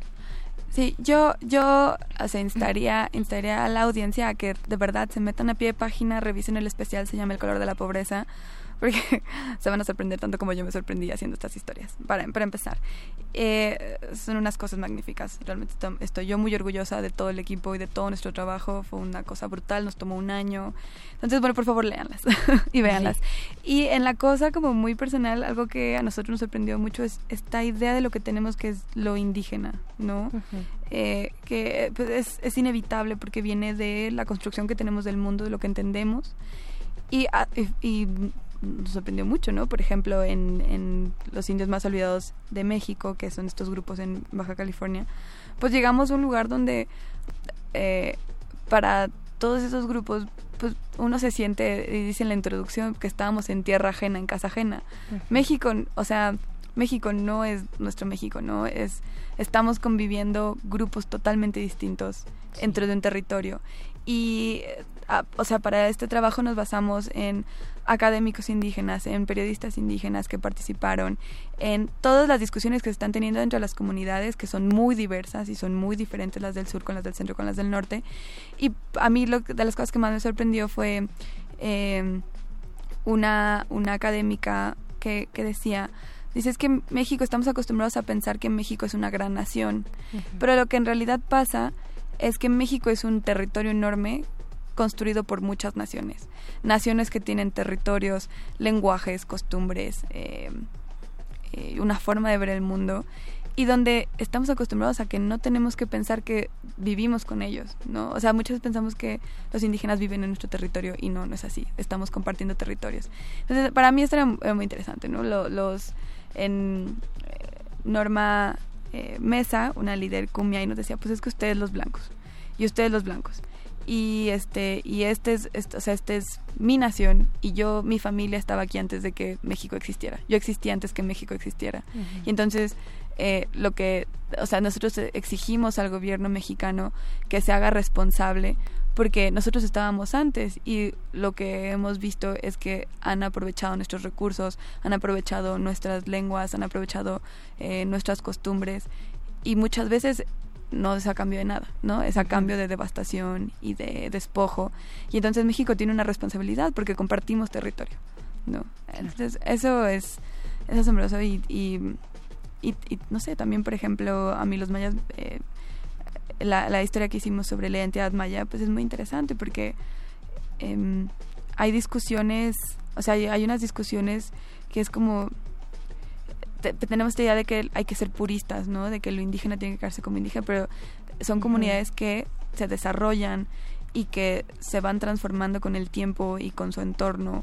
Y entonces las discusiones son muy complejas, no hay una sola identidad para nadie, es, es una mezcla, como, pues, como es todo. Y es una cosa que es muy obvia, por supuesto, pero que realmente cuando pensamos todos nuestros racismos, todas las formas en las que entendemos cómo nos relacionamos, pues es difícil romper esas cosas. Entonces, para mí, eh, para mí, creo que para todos en general, eh, esta historia fue una forma de intentar reflejarnos en un país, o sea, intentar reflejarse en una realidad que es muy compleja, multicultural y encontrar nuestro espacio, o sea, intentar encontrar como nuestro, lo que tenemos que hacer nosotros y nuestras responsabilidades como, como mestizos, como mexicanos blancos, eh, hacia esta multiculturalidad, ¿no? No puede ser que nosotros, no puede ser que lo multicultural sea que los grupos indígenas aprendan español. No, lo, lo multicultural es, si hay otros 60, si hay otros 60 idiomas, pues tendríamos todos que empaparnos y, y trabajar en ello, ¿no? Por supuesto, darles un espacio de viabilidad como lo hemos tenido nosotros como parte de esta de estas muchas naciones que conforman este territorio llamado México. Jimena Natera, eh, bueno, te agradezco mucho que estés aquí, eh, agradezco mucho también a todo el equipo de pie de página. ¿Quiénes son? Nada más en, en últimos 30 Somos- segunditos que nos quedan. Somos, somos muchísimos, Ah, pero este eh, la investigación, o sea, el color de la pobreza fue dirigido por Daniela Pastrana. Eh, eh, los los los principales, las tres principales fueron hechos por eh, Daniela Pastrana, Daniela Rea, eh, Mónica González dirigió la, el- la parte de imagen. Reporteros somos muchos, desde Robin Canul eh, en Yucatán, eh, Caus Irenio en Guerrero, Chava Flores también en Guerrero. eh, Ignacio de Alba, María Ruiz, eh, ay, perdón, sí, perdón si me, se me van los datos, pero somos un equipo como de 18 personas. Ujú, Fue una cosa muy ok. grande, tremendamente ambiciosa. Sí. A todo mundo nos golpeó, entonces, pues por favor, véanlos. Es una cosa que no tiene pierde. Es un gran trabajo. Es un gran trabajo que pueden encontrar en piedepágina.mx. Ahí está esta investigación, el color de la pobreza de pie de página y todo este gran equipo que se nos van los nombres, pero ahí está representado en este trabajo para dar también eh, estas voces necesarias desde el periodismo, desde un periodismo que se hace ahí a- a ras de, de tierra y de territorio y de piso. Y pues muchas gracias Jimena Natera por estar aquí. No, Eh, gracias a ustedes. Muchas gracias. Pues nosotros estamos ya por despedirnos, son las 9.52 de eh, la noche de este miércoles 10 de abril. Eh, amigos y amigas de Resistencia Modulada, queremos decirles, quiero decirles que hoy llega el punto final de esta historia radiofónica llamada El Modernísimo. Hoy, este día, eh, es la última emisión en vivo de este espacio. La próxima semana son vacaciones, tendremos un programa grabado, por eso hoy es el último en vivo de un espacio que ha intentado ser megáfono de aquellos y aquellas que tienen vocación por la defensa de los derechos humanos. No tenemos más que agradecerles su escucha, sus comentarios, su compañía a todos aquellos y aquellas que nos acompañan cada miércoles a partir de las 9 de la noche. Ha sido una buena travesía en compañía de todas estas voces que han pasado por estos micrófonos y que han estado aquí para para compartir el trabajo que realizan ellos, ellas, eh, este trabajo crítico y darnos, darnos siempre un mensaje de resistencia. Eh, gracias, gracias a los que dejaron algo de sí aquí en esta mesa, a Rigo Mortis, a Juan Calaveras, que nos escuchan desde otras latitudes y que iniciaron este jale radiofónico cuando el modernísimo era apenas una idea de fanzine universitario eh, de bajo presupuesto como lo son los fanzines punk a todos los productores que han pasado por aquí, al Gallo, a Memo Tapia, al Voice que se encuentra del otro lado del cristal, siempre atento, eh, que se ha rifado de verdad cada miércoles en la producción ejecutiva. Lo único que puedo decir es larga vida al salvaje pop, pero este no es un adiós, este no es un adiós, el modernísimo no se destruye, solo se transforma para dar pie a un nuevo espacio mejorado y colaborativo además, y ahí está su gran mejora, mejora donde convergerán muchas más voces. Este espacio es manifiesto. Es el nombre de la nueva propuesta donde seguiremos resistiendo a los embates de la apatía y de la inercia insustancial de este mundo eh, y ser un espacio, ese es nuestro objetivo, un espacio de encuentro de proyectos colaborativos que quieren encontrar lecturas alternativas desde su quehacer, eh, ya sea desde las artes, desde la política, por supuesto, de los derechos humanos que permanecen aquí como un discurso importante en la resistencia y siempre, siempre desde la diversidad. Eh, pues bueno, estaremos colaborando en este nuevo espacio, manifiesto, eh, Mónica Sorrosa, Oscar Sánchez El por supuesto también, y esta otra voz que es la de Berenice Camacho. Emprenderemos este nuevo proyecto y pues bueno, esto solo es una probadita sonora de lo que es manifiesto de verdad apenas unos segunditos porque queremos eh, invocarles, convocarles para eh, dentro de 15 días estar en estas frecuencias universitarias a partir de las 9 de la noche en manifiesto que suena más o menos así. Una historia de esta ciudad, de este país, la hacemos un puñado de microhistorias. Un ecosistema de millones de organismos que se unen, a veces en un grito de justicia, otras al ritmo de los cuerpos coordinados. Somos complejos, diferentes e iguales a la vez, pero sobre todo sabemos que el respeto al oído ajeno es la paz. Manifiesto. Cada cuerpo es una revolución. Miércoles 21 horas por resistencia modulada 96.1 de FM. Radio UNAM. Experiencia sonora. Son las 9.56 de la noche y así despedimos el modernísimo, donde creemos que si no se puede bailar no es nuestra resistencia. Gracias por todo y por tanto. Se despide de ustedes Berenice Camacho y les dejo la invitación nuevamente para manifestarnos juntos dentro de 15 días, 9 de la noche, todos los miércoles. Seguimos aquí en Resistencia Modulada. Hasta pronto.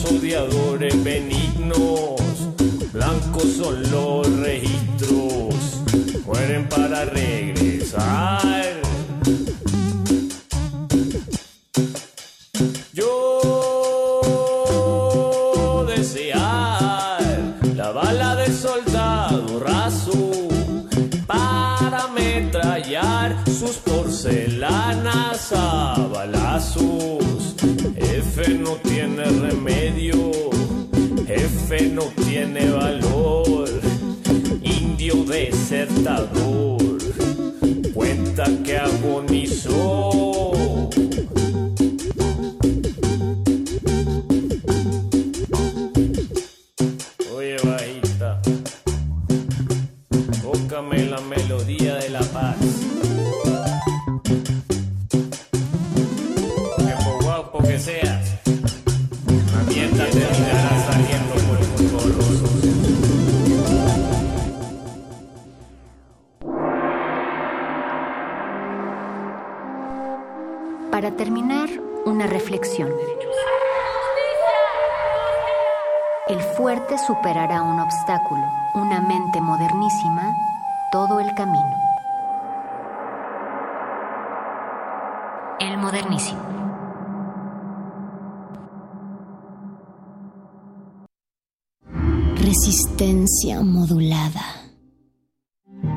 2019.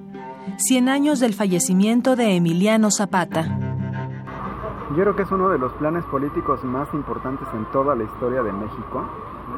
Es eh, un documento magistral escrito por un modesto profesor rural, por Otilio Montaño, que refleja la visión del mundo campesino de manera ejemplar. Eh, ahí está nítidamente lo que significa ser campesino, están sus aspiraciones, está su organización, está su propuesta de trabajar la tierra, está su propuesta de cómo tiene que ser el gobierno de la revolución. Felipe Ávila, historiador y académico. Emiliano Zapata.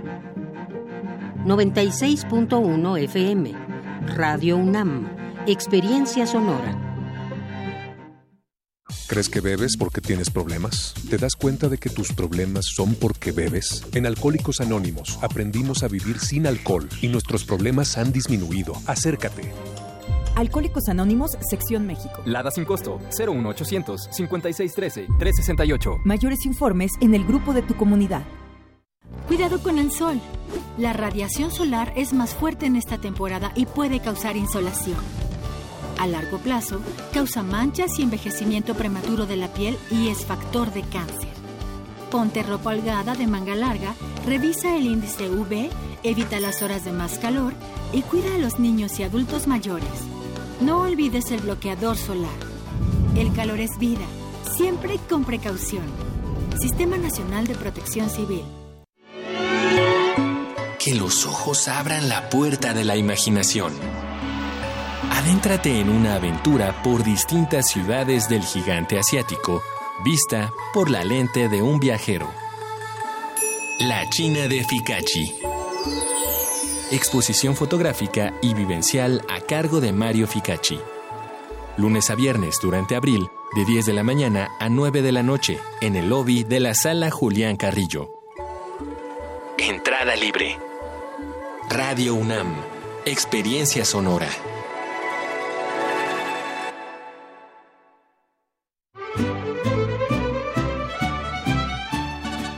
Diversos crímenes comete el bronce. Matan personas las balas. Asesinan parte de nuestra historia las esculturas. Zapata vivo. A 100 años de Chinameca. A 100 años de Chinameca.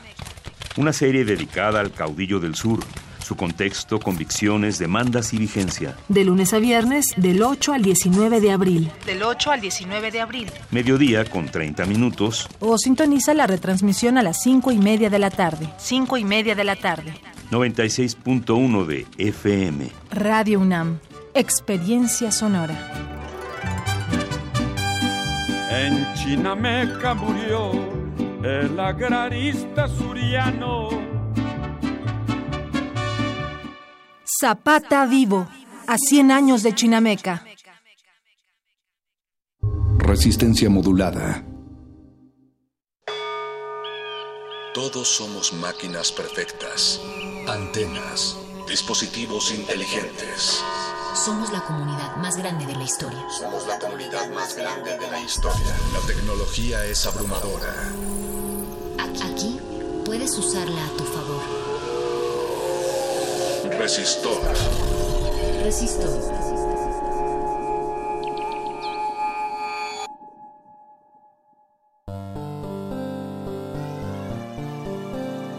Código de emisión R3-218. Inicia secuencia sobre la primer fotografía de un agujero negro.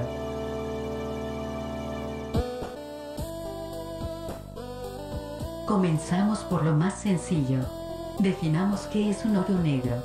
Un agujero negro son los restos fríos de una estrella que murió. Estos restos tienen una concentración de masa tan densa que generan su propio campo gravitatorio y este campo atrae a toda la materia que se encuentra cerca. La fuerza de atracción de un agujero negro es tan fuerte que inclusive atrae a la luz. Justamente por eso sabemos de la existencia de estos espacios. Como su nombre lo indica, un agujero negro no se puede ver, sin embargo deducimos sí existencia al observar comportamientos atípicos como por ejemplo que planetas giren alrededor de la nada, ya que en realidad están girando alrededor de un agujero negro que terminará absorbiéndolos y lo mismo pasa con la luz. Actualmente los científicos están estudiando a Sagitario A, un agujero con un diámetro de 44 millones de kilómetros que se encuentra justo en el centro de la Vía Láctea. Y hace unas horas hubo una revelación que arrojó más luz a estos misteriosos espacios. Hoy hablaremos del tema. Esperamos a absorber y atraer tu atención. ¿Desea repetir la información? Usted ha seleccionado no. Inicia resistor negro.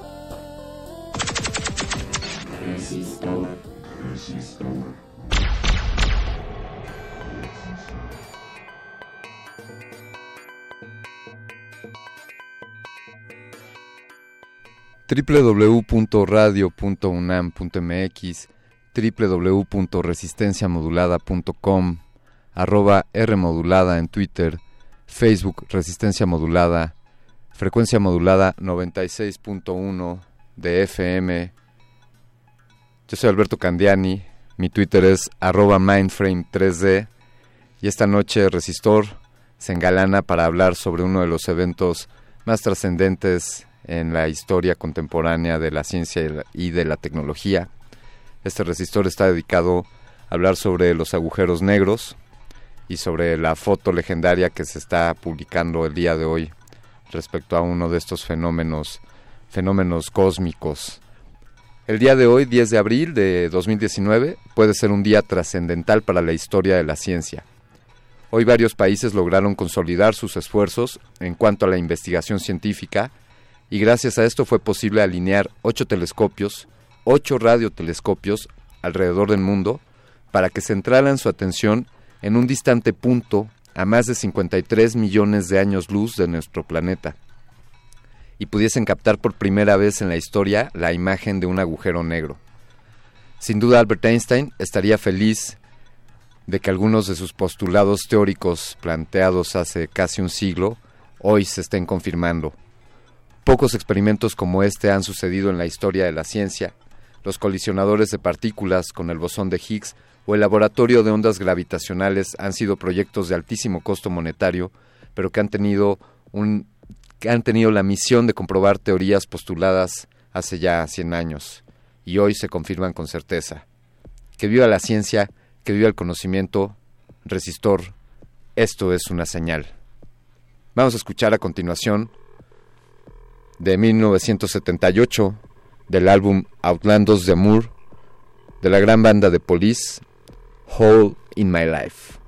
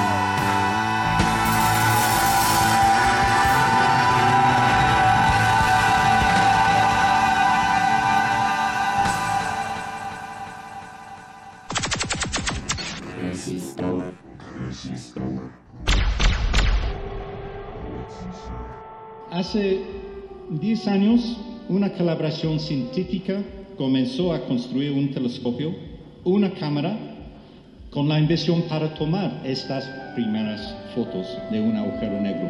Usando una técnica llamada interferometría de línea de base muy larga, es posible para conectar múltiples telescopios y sintetizar un telescopio único, gigante, del tamaño de nuestro planeta, con una resolución angular suficiente para ver la sombra asociada con el horizonte de eventos de estos dos agujeros negros supermasivos, Sagittarius A estrella y M87. El Event Horizon Telescope conecta ocho telescopios haciendo observaciones en la banda milimétrica en los Estados Unidos, España, Chile, la Antártida y aquí en México para proporcionar una resolución angular increíblemente alta. Para poner este número en contexto, esta resolución es suficiente para ver una ra- naranja sentada en la superficie de, de la Luna.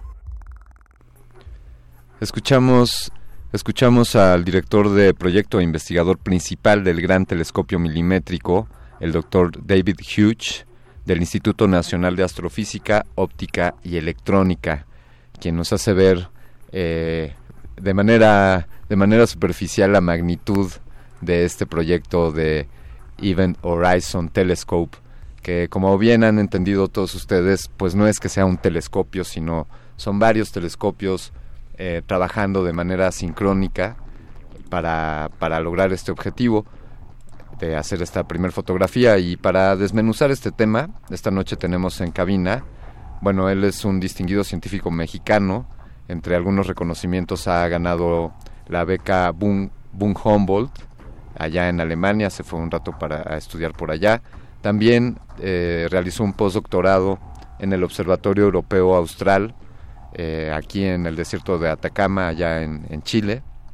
Estoy hablando del doctor Joel Sánchez Bermúdez. ¿Cómo estás, Joel? Buenas noches. Hola, ¿qué tal? Buenas noches. Qué, qué gusto tenerte por acá. No, al contrario, muchas gracias por la invitación. Oye, pues platícanos, por favor, eh, ¿cómo, ¿cómo se llegó a este Event Horizon? ¿Cuánto tiempo hay detrás en cómo nos pusimos de acuerdo todos estos telescopios? Yo había leído primero que eran más telescopios, treinta y tantos, pero ahora ya revisando, pues vi que son ocho, entiendo los que se alinearon. Pla- Platícanos un poco de los antecedentes de este proyecto. Sí, bueno, el, el Horizon Telescope es realmente una de las colaboraciones eh, astronómicas más grandes que, que existen, que existen en- hoy en día, ¿no? El objetivo principal del, del proyecto era justamente tener la primera imagen de un agujero negro, ¿no? Para poner un poco en contexto por qué es importante tener la, prim- la imagen de un agujero negro, pues debemos decir que los agujeros negros son algunos de los objetos más exóticos que existen en la naturaleza, al menos en el, al menos en el, en el espacio, ¿no? Y bueno, la, la idea de este telescopio era justamente tener un, un aparato, un instrumento que nos permitiera tener la resolución suficiente para poder hacer la imagen con el mayor detalle posible de un par de agujeros negros supermasivos. El primero era es Sagitario A estrella, que es así como se le llama al agujero negro que está en el centro de nuestra galaxia, el centro de la Vía Láctea. Y el otro era el agujero negro supermasivo en el centro de M87. ¿no? M87 es una galaxia relativamente vecina que es mucho más masiva que la Vía Láctea eh, eh, sin em- y aunque está mucho más lejos que el agujero negro del centro de nuestra galaxia, pues como este como el agujero negro de M87 es mucho mayor, no dos mil veces mayor que el que Sagitario A estrella, entonces el horizonte de eventos iba a ser iba más o menos se ve a la misma con el mismo tamaño que el, el agujero negro en el centro de nuestra galaxia y por lo tanto se podía también observar con el con el Event Horizon Telescope. Entonces, hoy, hoy se hicieron propiamente eh, dos observaciones, entonces, Eh, eh, al, al M87 y, a- y aquí a Sagitario. Bueno, te cuento un poco. Sí. La idea de la idea del telescopio del horizonte de eventos era, como tú bien dices, combinar varios ra- radiotelescopios a lo largo del mundo. ¿No? En, mil- en 2017, que fueron las observaciones de las cuales hoy se presentó la primera imagen, se combinaron hasta ocho telescopios, ocho Sí. radiotelescopios. De manera individual, podríamos, vamos a ponerlo así. Muy bien. Porque uno de esos telescopios es de hecho ALMA. ALMA es en sí mismo un interferómetro, pero a escalas mucho más pequeñas de lo que es el Event Horizon Telescope. ¿no? ¿Cuántos- cuántos Entonces, son en ALMA? en sí son 64 antenas las que Es. están ahí conectadas. ¿no? Claro. Entonces, esas 64 antenas se, se, se sincronizaron de tal manera que tenían un plato gigantesco que, o un telescopio gigantesco equivalente a esas 64 antenas. Y además, los otros siete, las otras siete antenas, que son las más grandes del mundo en su tipo, que, que pueden observar, que pueden realizar observaciones astrométricas en, eh, en longitudes de onda de milímetros Sí. y que son capaces de ser sincronizadas. ¿no? Una de ellas, por supuesto, con un papel bastante fundamental, fue el, el gran telescopio minimétrico que está en el volcán Sierra Negra, aquí en, en- en- en Puebla. ¿no? Sí. Entonces, la idea es que, en- bueno, en 2017 se realizaron estas observaciones en las que se combinan estas ocho antenas, todas apuntan eh, al mismo tiempo a tanto Sagitario A estrella como a M87 y de hecho algunas otras algunas otras fuentes no específicamente para estudiar agujeros negros pero para hacer calibraciones y demás y eh, cada antena toma los datos por separado, ¿no? Cada antena observa, la, observa el objeto que se quiere estudiar y graba los datos. Estos datos se sincronizan con un reloj atómico. Cada Sí. uno de estos datos se sincroniza con un reloj atómico y después llevan literalmente los discos duros a una supercomputadora que se conoce como correlador. Y en esa computadora eh, o en el correlador lo que se hace es que a través de la señal de sincronización del reloj atómico todos los datos se unen de, eh, de manera conjunta y entonces se produce lo que se conoce, bueno, se hace la, la- la interferencia de las señales y se crean las señales interferométricas. De esas señales interferométricas, que se conocen como visibilidades, es que después se tiene que reconstruir la imagen del agujero negro. Y es por eso que, aunque las observaciones se realizaron en 2017, pasaron dos años hasta que fu- fuimos capaces de ver las primeras imágenes de un agujero negro. O sea, hoy lo que estamos viendo es el resultado de- del trabajo realizado por este correlador, eh, de haber combinado los datos obtenidos por todos estos telescopios y, y representados en- de manera gráfica, ¿no? Sí, en, en parte sí. Eh, bueno, el correlador lo que, como te digo, lo que hace es sincronizar los datos y te entrega estos datos interferométricos De que acuerdo. nosotros muy, eh, ¿Cómo- bueno, lo- lo- los interferometristas le llamamos visibilidades a los, ¿Cómo- a los ven- datos, ¿no? ¿Cómo se ven estos datos? Eh, se ven como, como si mm, gráficas. Es Ah, ah, realmente sí. son, son como gráficas con De puntitos, ¿no? Es, así es como se ven los datos. Y a partir de estas gráficas con puntitos, tenemos que reconstruir la imagen. Y es por eso que, que tardaron tanto tiempo en sacar la imagen, ¿no? Dos años de trabajo. Porque realmente calibrar esos datos, es decir, saber que lo que estamos observando es realmente la fuente y no es producto de, por ejemplo, alteraciones debido a la atmósfera, alteraciones debido al- al- a los mismos telescopios, a la electrónica utilizada, etcétera, es muy muy importante. O sea, es, es realmente muy importante y es un trabajo muy delicado limpiar esos datos de Claro. todas estas perturbaciones. ¿no? Sí. Y una vez que ya los tienes limpios y tienes tu paquete de visibilidades, es también un rollo completo reconstruir la imagen a partir de este, de este, de estos datos de visibilidades. Y para ponerlo de manera simple te puedo explicar, es como si, imagínate que tú tomas una fotografía, ¿no? Y tu fotografía tiene un cierto número de píxeles, no sé, 10 Muy megapíxeles, bien, ¿no? ajá, Por ejemplo. Sí, sí. Eh, pero de esos 10 megapíxeles, resulta que tú perdiste el 95% de los píxeles. Sí. Entonces tienes el 5% de esos 10 megapíxeles. Con ese 5% tienes que recuperar toda la información Sí. que, tú, que tú tienes en tu fotografía. Entonces, eso es más o menos lo que nosotros tenemos y es por eso que fue tan, tan complicado reconstruir toda la fotografía, o, o bueno, toda la imagen de- del agujero negro Sí. en el centro de M87. Sí. Es justamente por eso. La interferometría es una técnica muy, muy interesante. Eh, el principio fundamental detrás de, de la técnica es que es el, el- el- la naturaleza de la on- la naturaleza de la luz como una onda. De acuerdo. Y básicamente lo que graban los interferometristas son eh, son, eh, son son son franjas de interferencia Sí. y la- el contraste entre estas franjas de interferencia nos da información acerca del tamaño que tienen los objetos que observamos en una, de, en una orientación determinada, dependiendo de, la, de lo que se conoce como la línea de base, que no es otra cosa más que una línea imaginaria que conecta dos antenas en tu, en tu, en tu, en tu, en tu, arre- en tu interferómetro. ¿no? Sí. Entonces, cada dos antenas que tú puedas conectar ahí tienen una línea de base. Pero esta línea de base tiene una orientación geométrica, es decir, nada más cubre una cierta orientación en el espacio o o en el, en el, en el cielo, ¿no? Entonces, en esa orientación somos capaces de grabar un, un puntito de visibilidad o una cierta cantidad de píxeles, ¿no? Sí. Por ponerlo de manera simple. Entonces, tenemos un, un número de píxeles finito o un número de información finita que es mucho menos que toda la información que tenemos que reconstruir para generar la imagen que vemos hoy.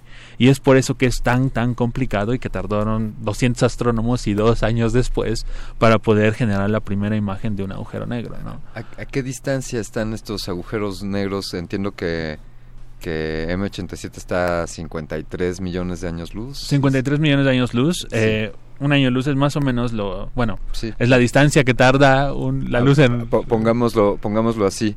Hace 53 millones de años, Hace 53 millones de años. Exacto. la luz que estamos viendo, que está llegando hasta nuestros telescopios, provino de ese agujero negro. Exactamente. Este, estamos viendo un viaje al pasado Exactamente. de, de 53 millones. ¿Y a qué distancia está eh, Sagitario el- Es- en el centro de nuestra galaxia? Más o menos 24 millones de años luz. Hasta la, mitad Sí. del camino. Ajá. Eh, pero pero M87 es, es más grande. Es ¿no? mucho más Eh, grande, sí, sí. Oye, y todo nuestro... No, nuestro- perdón, eh, es, ah, es- es- Yo me equivoqué. No, es eh, 24 mil años luz. El a Sagitario Estrella está más o menos 24 mil, 25 mil años luz. Ah, la otra son, sí, sí, aquí al lado. La otra está a millones, ¿no? 56 millones. Y entonces Sagitario A es el centro de nuestra galaxia. Sí, O sea, la, la espiral en la que estamos está girando en torno a ese a ese agujero negro. Sí, exacto. O sea, el, el, el- bueno, el sistema solar se encuentra dentro de la Vía Láctea, De ¿no? La- nosotros en- nos encontramos más o menos a dos tercios del centro de la Vía Láctea. Y en en el un- centro de la Vía Láctea, en uno de los brazos de, de- de la, de- de la galaxia. Sí. Y en el centro está justamente Sagitario A Estrella. Sagitario A Estrella es un... Bueno, para empezar se llama Sagitario A porque si tú ves a la constelación de Sagitario en la noche, sí. ese es más o menos donde está el centro de la galaxia. De entonces, e- en esa dirección se encuentra. Se llega a ver la silueta de- del centro de nuestra galaxia, ¿no? Cuando así observaciones en la noche tienes fortuna de un cielo despejado, podemos ver un halo de luz Pues el, centro de la galaxia en realidad está detrás de las nubes más negras que puedas ver en la franja de la Vía Láctea. Ah. O sea, si tú ves la Vía Láctea en la noche Sí. en, un, en un lugar muy despejado Sí. y tú ves las nubes más negras que se encuentran ahí, ahí es más o menos el centro de la galaxia. ¿Por qué? Porque hay tantas estrellas y tanto polvo alrededor que básicamente, bueno, más bien hay tanto polvo alrededor que extingue la luz de las estrellas. Pero si nosotros traspasamos ese polvo a través de observaciones en el infrarrojo o en, en- en ondas de radio, en el milimétrico, Sí. somos capaces de ver las estrellas detrás de esas nubes de polvo y, bueno, el agujero negro, obviamente, ¿no? Ya, eh, tu Eh, especialidad además es, es este tipo de polvo, ¿no? Eh, sí, bu- yo estudio, yo estudio estrellas, estrellas de alta masa Sí. y bueno, algunos de mis proyectos, en particular los que hice durante el doctorado, estaban relacionados con algunas de esas estrellas que orbitaban alrededor de Sagitario A estrella. De acuerdo. Eh, alrededor de Sagitario A estrella, en el, en el centro de nuestra galaxia, hay una concentración muy grande de estrellas de alta masa, es decir, de estrellas de más de ocho veces la masa del Sol. Norm- Sí. Estas estrellas de las que yo te hablo tienen 40, 50 veces la masa del Sol. Y hay un cúmulo en particular muy interesante que se le conoce como el cúmulo S, que es un grupo de, estrellas que orbita alrededor de Sagitario A estrella. De hecho, nosotros sabíamos que había un objeto supermasivo, o sea, o, o sabemos que hay un objeto supermasivo en el centro de nuestra galaxia debido a observaciones de la órbita de esas estrellas. Entonces, hay una estrella en particular que se conoce como S2, que ha sido monitoreada durante los últimos 15 años eh, con el Very Large Telescope y recientemente con el Very Large Telescope Interferometer. Y básicamente esa estrella orbita alrededor, o sea, si tú ves, si tú ves las imágenes y los videos de cómo se va moviendo la estrella a lo largo del tiempo, tú te das cuenta que esa estrella está orbitando alrededor de una cosa que no se ve, Que no vemos. que no vemos en el infrarrojo, bueno, que no vemos en el, sí, eh, que a, a veces no vemos en el infrarrojo, dejémoslo así, Sí. y que se especula que es un objeto muy masivo, de al menos 4 millones de veces la masa del Sol, que creemos que es un agujero negro, Claro. ¿no? Entonces, uno de los objetivos del, del Event Horizon Telescope era justamente observar de manera directa el agujero negro en el centro de la galaxia. Claro. ¿Por qué? Porque sabemos que existe algo ahí, pero no sabemos Pues, cómo es. Es decir, teníamos la sospecha de que había la posibilidad de que no fuera un agujero negro, o sea, vaya, intuíamos, dado todas estas observaciones, dado que asumimos que hay ahí una alta densidad, eh, a De esta masa, masividad, exactamente.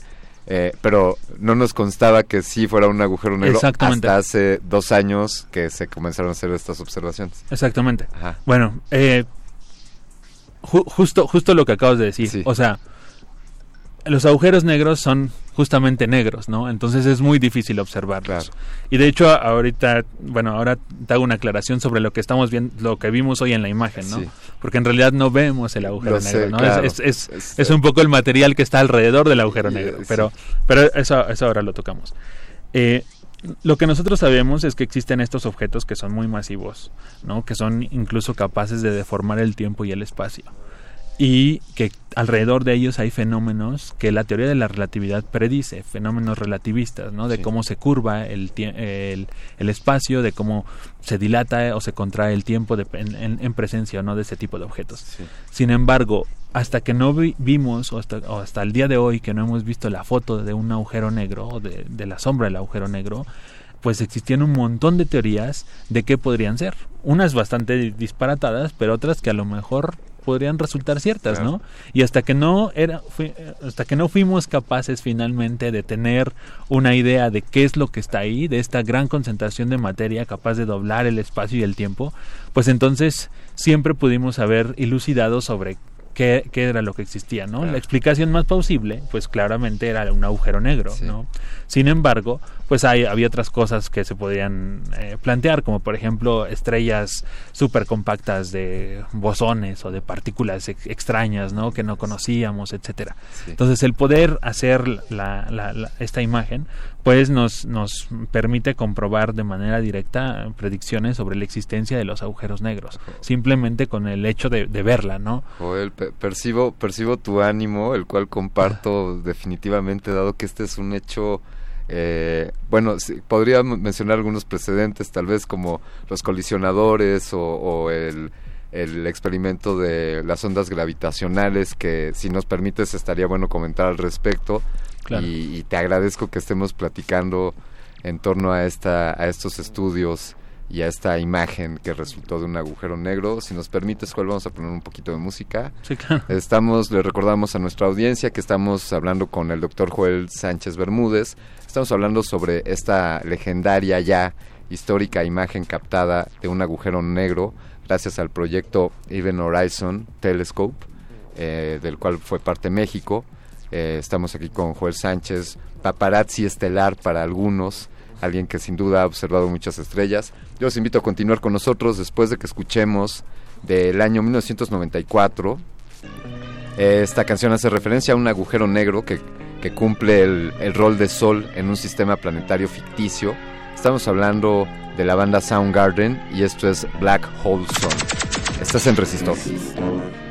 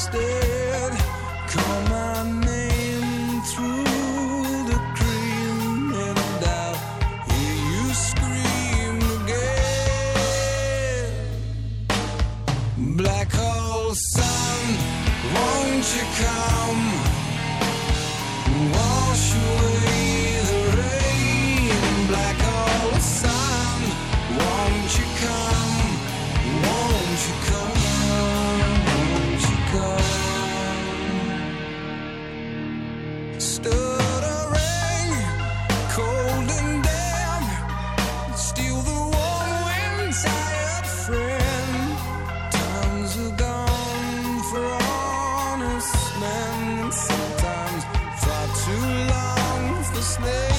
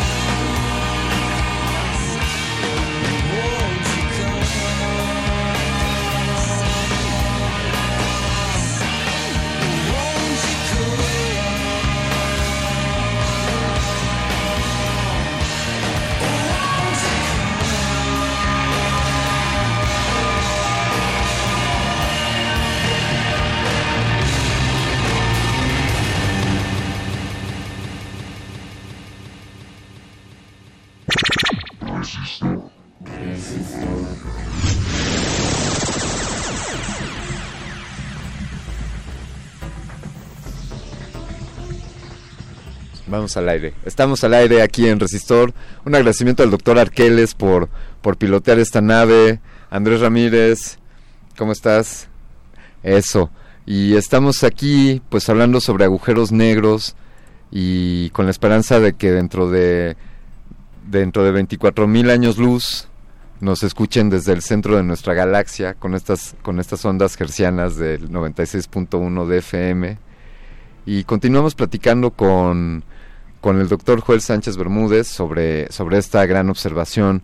Joel, podríamos decir eh, algunos experimentos equiparables a, a, este, bueno, no sé si llamarlo experimento, pero logros trascendentales en la historia de la ciencia, eh, los colisionadores de partículas y el laboratorio este LIGO, el que detecta ondas gravitacionales, dirías que Event Horizon Telescope es, tiene esta, esta importancia? Sí, sí, se, um, por supuesto.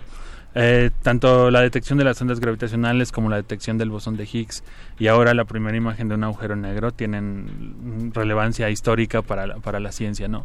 Son, son, para empezar, son proyectos de colaboración internacional que nos hacen ver que cuando la humanidad colabora entre sí, sí. se pueden lograr cosas bastante importantes y bastante interesantes en el para entender mejor el universo en el que vivimos y eso creo que es, es de las cosas más importantes a, mencionar, ¿no? El hecho de que cuando los humanos trabajamos en equipo y nos olvidamos de muchas otras cosas eh, más terrenales, digámoslo así, somos capaces de ver mucho más lejos y de entender la realidad de manera mucho más profunda. Entonces, eh, eso, eso, eso es muy, muy importante y después, claro, cada uno en, en, en su área es y, y, será muy, muy importante para el desarrollo de la ciencia en los próximos años, ¿no? El, de, el descubrimiento del bosón de Higgs nos acerca más a entender la, la física cuántica, cuáles son las partículas fundamentales y la, no, el, por qué las partículas tienen masa, ¿no? Que sí. es justamente eh, lo, que, eh, lo que es el bosón de Higgs. Claro. Después, el descubrimiento de las ondas gravitacionales, pues nos abre es eh, una ventana completamente nueva para entender el universo, sobre todo aquellas cosas que, de las cuales no tenemos ni idea, como la materia oscura, por ejemplo. Sí. Y el, el poder observar un agujero negro super eh, la, un agujero negro supermasivo por primera vez, pues nos abre la oportunidad de comprobar la teoría general de la relatividad en, en, en digamos que en, en, las escalas en las cuales los fenómenos físicos son muy muy extremos, ¿no? No no en estas escalas pequeñitas que a lo mejor podemos comprobar en la vecindad de la Tierra, ¿no? En el sistema solar o en alguna estrella, ¿no? Sino en el centro de las galaxias, sí, ¿no? Los, donde donde están los verdaderos monstruos, por casi, decirlos de alguna manera. Ya casi tenemos los perros de la burra en, en la, la, mano. eh, es decir, en el en el proceso científico, bueno, pues eh, se postula una hipótesis, se hace observaciones, experimentaciones, eh, se plantea una teoría y, y, no es hasta que se comprueba plenamente que se puede hablar de leyes, leyes ¿no? Hoy tenemos algunas leyes como la de la gravedad o como leyes de Newton, eh, la termodinámica o, o algunas otras. Podríamos entonces estar, estar viendo el nacimiento de las leyes de la relatividad.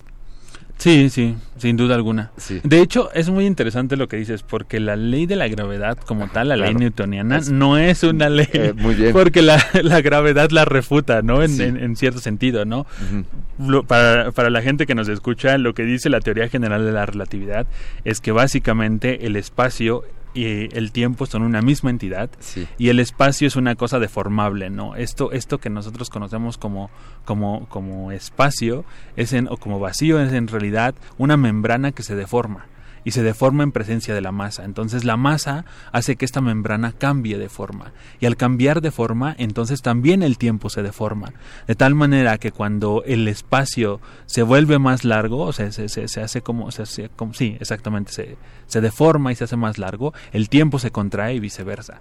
Y estos son algunos de los fenómenos más locos, por decirlo de alguna manera, que ocurren cerca de objetos que tienen una masa enorme en eh, y que, que son súper, súper densos y tienen esa masa comprimida en prácticamente un punto. O sea, tú imagínate comprimir cuatro millones de veces la masa del Sol en un punto de materia.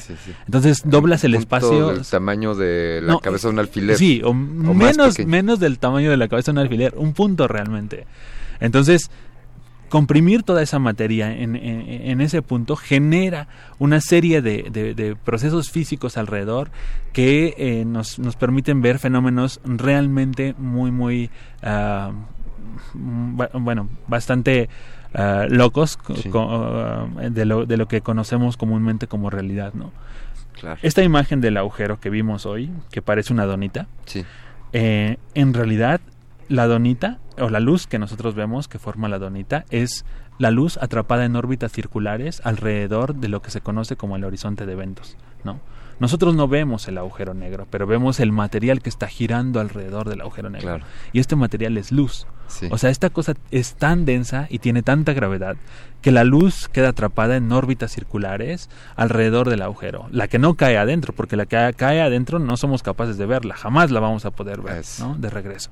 Pero esta que está en las órbitas más cercanas, entre cayendo y no cayendo, por decirlo de alguna forma, es lo que vemos y es eso es lo que forma la sombra del agujero. Pero hay una cosa más loca. Sí. Nosotros vemos la donita no porque está apuntando hacia nosotros, eh, eh, la estemos viendo desde arriba. Claro, no- en realidad, Ajá. la donita es tres Es es, en tres dimensiones, Sí. es una esfera. Entonces, si, si nosotros si la Vía Láctea cambiara de posición completamente y la y hiciéramos el mismo experimento desde otro punto del universo, veríamos la donita exactamente De igual. Sí, sí. Entonces, no es que sea una cosa en dos dimensiones que, que- que nos esté apuntando a nosotros o que lo estemos viendo de esa manera. Es que si nos movemos a cualquier otro punto en, en- en el universo, lo vamos a ver exactamente igual. Y ese fenómeno es justamente un fenómeno relativista que tiene que ver con el hecho de que se está deformando el tiempo y el espacio alrededor de esta con- concentración de masa tan enorme en un punto. Ahora, esto sucede a todas las escalas.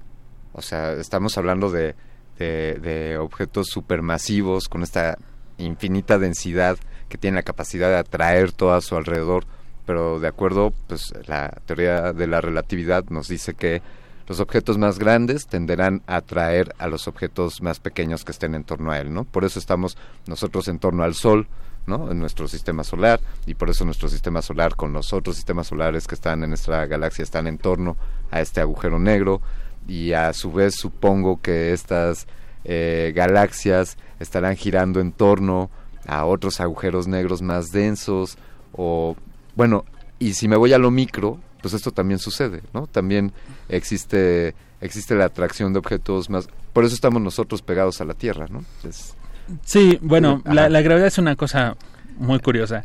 Eh, la gravedad afecta o es mucho más fuerte mientras más masa tengas. De acuerdo. ¿no? Eh, los seres, o sea, los, la masa de los seres humanos es tan pequeñita que en realidad la fuerza de gravedad no nos afecta tanto como creeríamos. Sí. Es muy fácil vencer la fuerza de gravedad. O sea, uno puede brincar claro. Y vence la fuerza de Eh, gravedad, ¿no? exacto. Realmente no es tan fuerza, no es tan fuerte como creemos. toda la fuerza de gravedad que genera el planeta Tierra eh, no es tan fuerte como para evitar que como podamos para evitar dar que un podamos dar brinquito. un brinquito, Ajá. exactamente, Sí. ¿no? Pero si es, pero la fuerza de gravedad, por ejemplo, que genera la, la luna sobre la Tierra, sí es lo suficientemente fuerte como para modificar las mareas. Las mareas. Ah, eso, Claro. eso sí. ¿Y por qué? Pues porque el, el mar tiene mucha, mucha más masa de lo que tienen los seres humanos, ¿no? Por ejemplo. Y, y- y Eh, a su vez por eso la luna tampoco se nos escapa. Exactamente, porque también la Tierra está ejerciendo, eh, eh, sí, su influencia de gravedad gravedad sobre- sobre, sobre, porque sobre la luna. esto va recíproco, ¿no? Sí, es recíproco. Eh, ah, per- perdóname que pregunte esto, pero aunque nuestra masa sea muy pequeñita, la de nosotros los seres humanos, también estamos ejerciendo tantita gravedad Sí. sobre el planeta Tierra. Sí, por supuesto. En, en una proporción, Sí, pues, sí, sí, claro. O sea, si, si vamos a esas escalas, la Sí. verdad es que los seres humanos también deformamos el tiempo y el espacio. Claro. Simplemente que nuestra deformación es tan, tan pequeña Sí. que realmente es imperceptible, ¿no? O sea, eh, la- por ejemplo, la, la- lo que tú decías, la, la teoría de la, de la, de la gravedad de, de, de Newton Sí. Tiene ciertas predicciones que a las escalas de los seres humanos y a las escalas de la Tierra, en los fenómenos físicos de, de esta magnitud, son imperceptibles. Entonces se cumple la, se cumple la ley de la gravedad de. Newton en nuestras es- en las escalas terrenales, New- digámoslo así. Newton no alcanzaba a ver Pero que, Newton no que la luz alcanzaba- podía verse la luz- afectada por la gravedad, por ejemplo. Exactamente. Y, ¿no? y esto ya es la Y eso es relatividad, exacto. Albert Einstein. Sí, ¿no? es Bueno, una generalización de lo que es la gravedad como tal. O sea, Einstein extrapoló esto a escalas A cósmicas. escalas cósmicas, exacto. Y, y bueno, y es ya algún día querré llegar contigo a cómo llegamos de ahí al Big Bang, ¿no?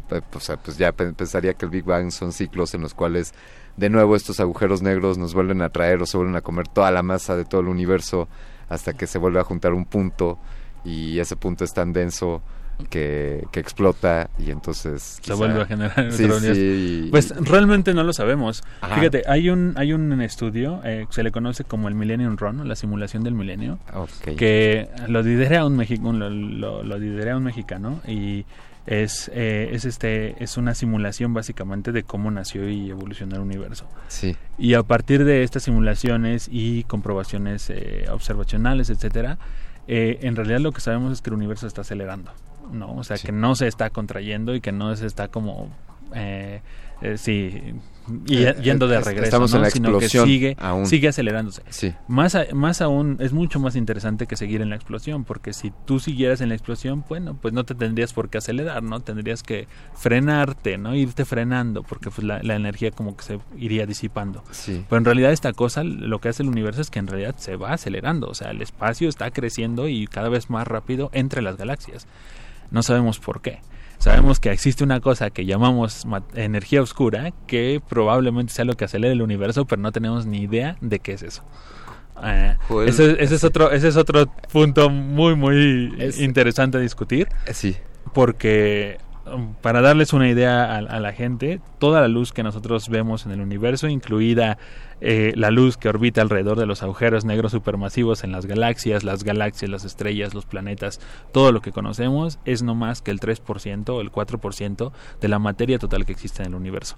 Al otro 25% de eso, de eso que no conocemos es lo que se conoce como materia oscura, que sabemos que existe ahí, porque ah, afecta de manera gravitacional a la, a la materia que sí vemos y eh, que esperam, esperemos que eh, tener más información acerca de la materia oscura con cosas como el descubrimiento o el análisis de las ondas gravitacionales.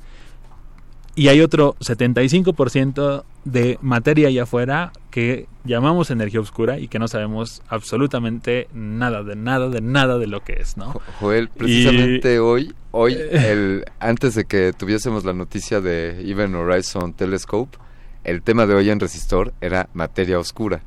Y bueno, pues ya lo cambiamos a, a- a esta imagen del, del agujero negro. Así que te estoy anticipando que te invitaremos pronto y a ver a quién más nos traemos para hablar sobre materia oscura, que sin duda es un tema Sí, no, la también verdad es- muy muy muy interesante por decirlo menos danos oportunidad de poner otra otra rolita Joel por favor y continuamos platicando para irle dando cierre a, a este tema Perfecto.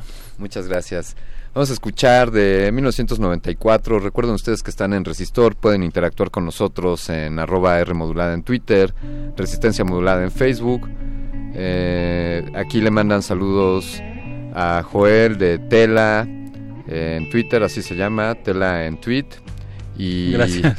y esto es de 1994, del álbum Super Unknown, de la banda... No, no, no, les estoy dando mal el dato. Del álbum Black, de la banda Muse, esta rola es Supermassive Black Hole.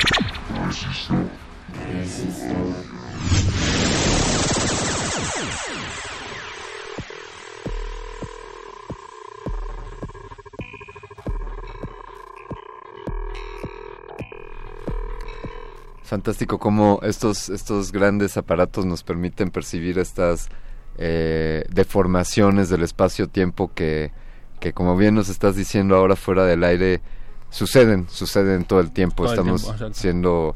No, no es que no es que apenas nos dimos cuenta, sino que apenas lo pudimos observar. Sí, ¿no? apenas lo pudimos detectar, ese es el, ese es el punto. Oye, para desafortunadamente no hemos logrado aquí estirar el tiempo en los programas de radio aquí en, en Radio UNAM y aquí en Resistor.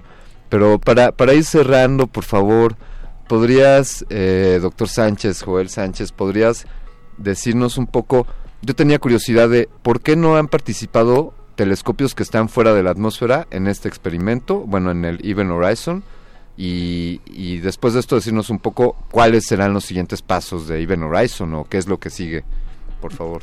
Sí, bueno, em, el Even Horizon Telescope, como decíamos en un principio, es la combinación de varios radiotelescopios en el mundo, de tal manera que al momento de combinarlos formamos un telescopio sintetizado del tamaño de la Tierra, ¿no? Es, es, tendríamos un tamaño, un perdón, un telescopio que tiene un diámetro de 12.756 kilómetros, ¿no? Como el diámetro de la Tierra Sí. más o menos, o de 12.000 kilómetros. Eh, estos telescopios trabajan en longitudes de onda de radio de milímetros, es decir, la, la longitud de onda que miden de la, ra- la radiación que recibimos es en, en- en milímetros o fracciones de milímetros. Eh, hasta el momento no existen aparatos en el espacio que trabajen en el milimétrico. Existe un satélite ruso que eh, de hecho se ha logrado conectar con algunos radiotelescopios en tierra para hacer también interferometría de muy muy larga base. Pero este satélite, hasta donde tengo entendido, trabaja solamente en, o bueno, puede medir la señal, eh, señales de radio de- en longitudes de onda de centímetros.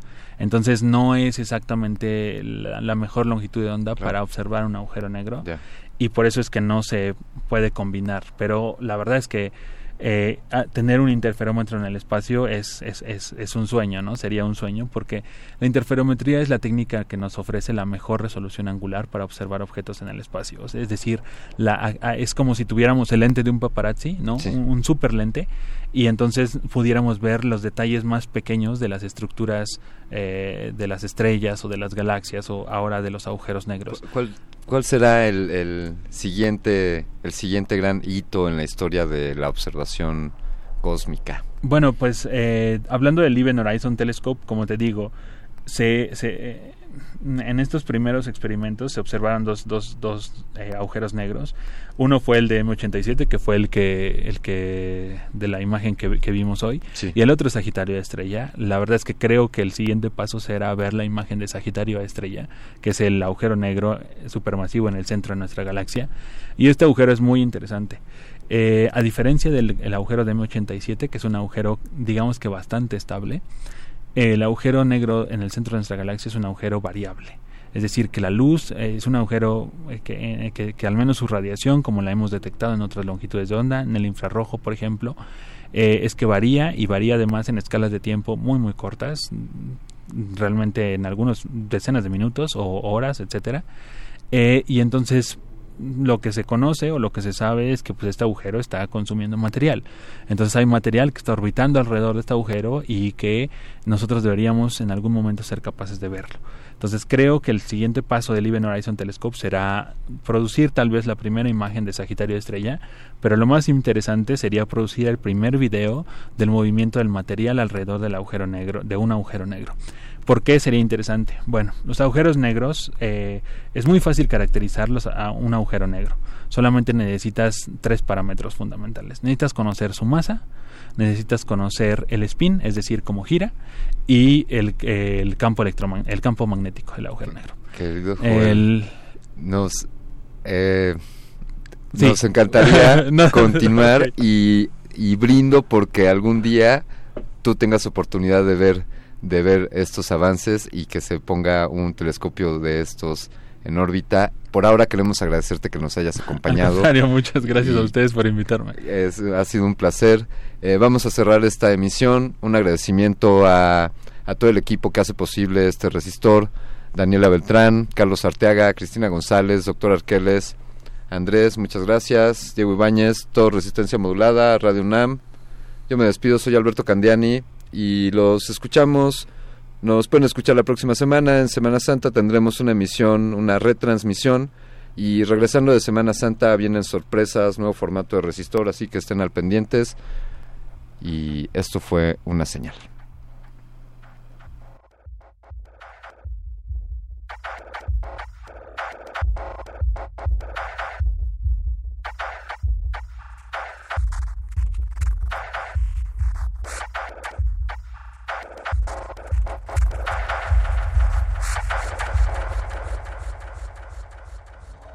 Última enseñanza del día.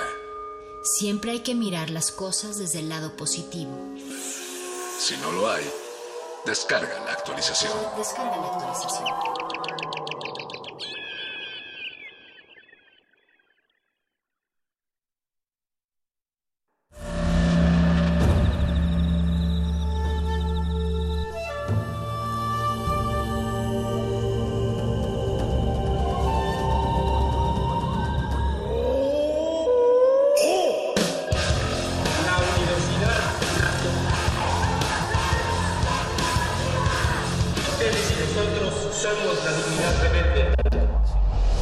Resistencia Modulada es una coproducción de Radio UNAM y El Universo.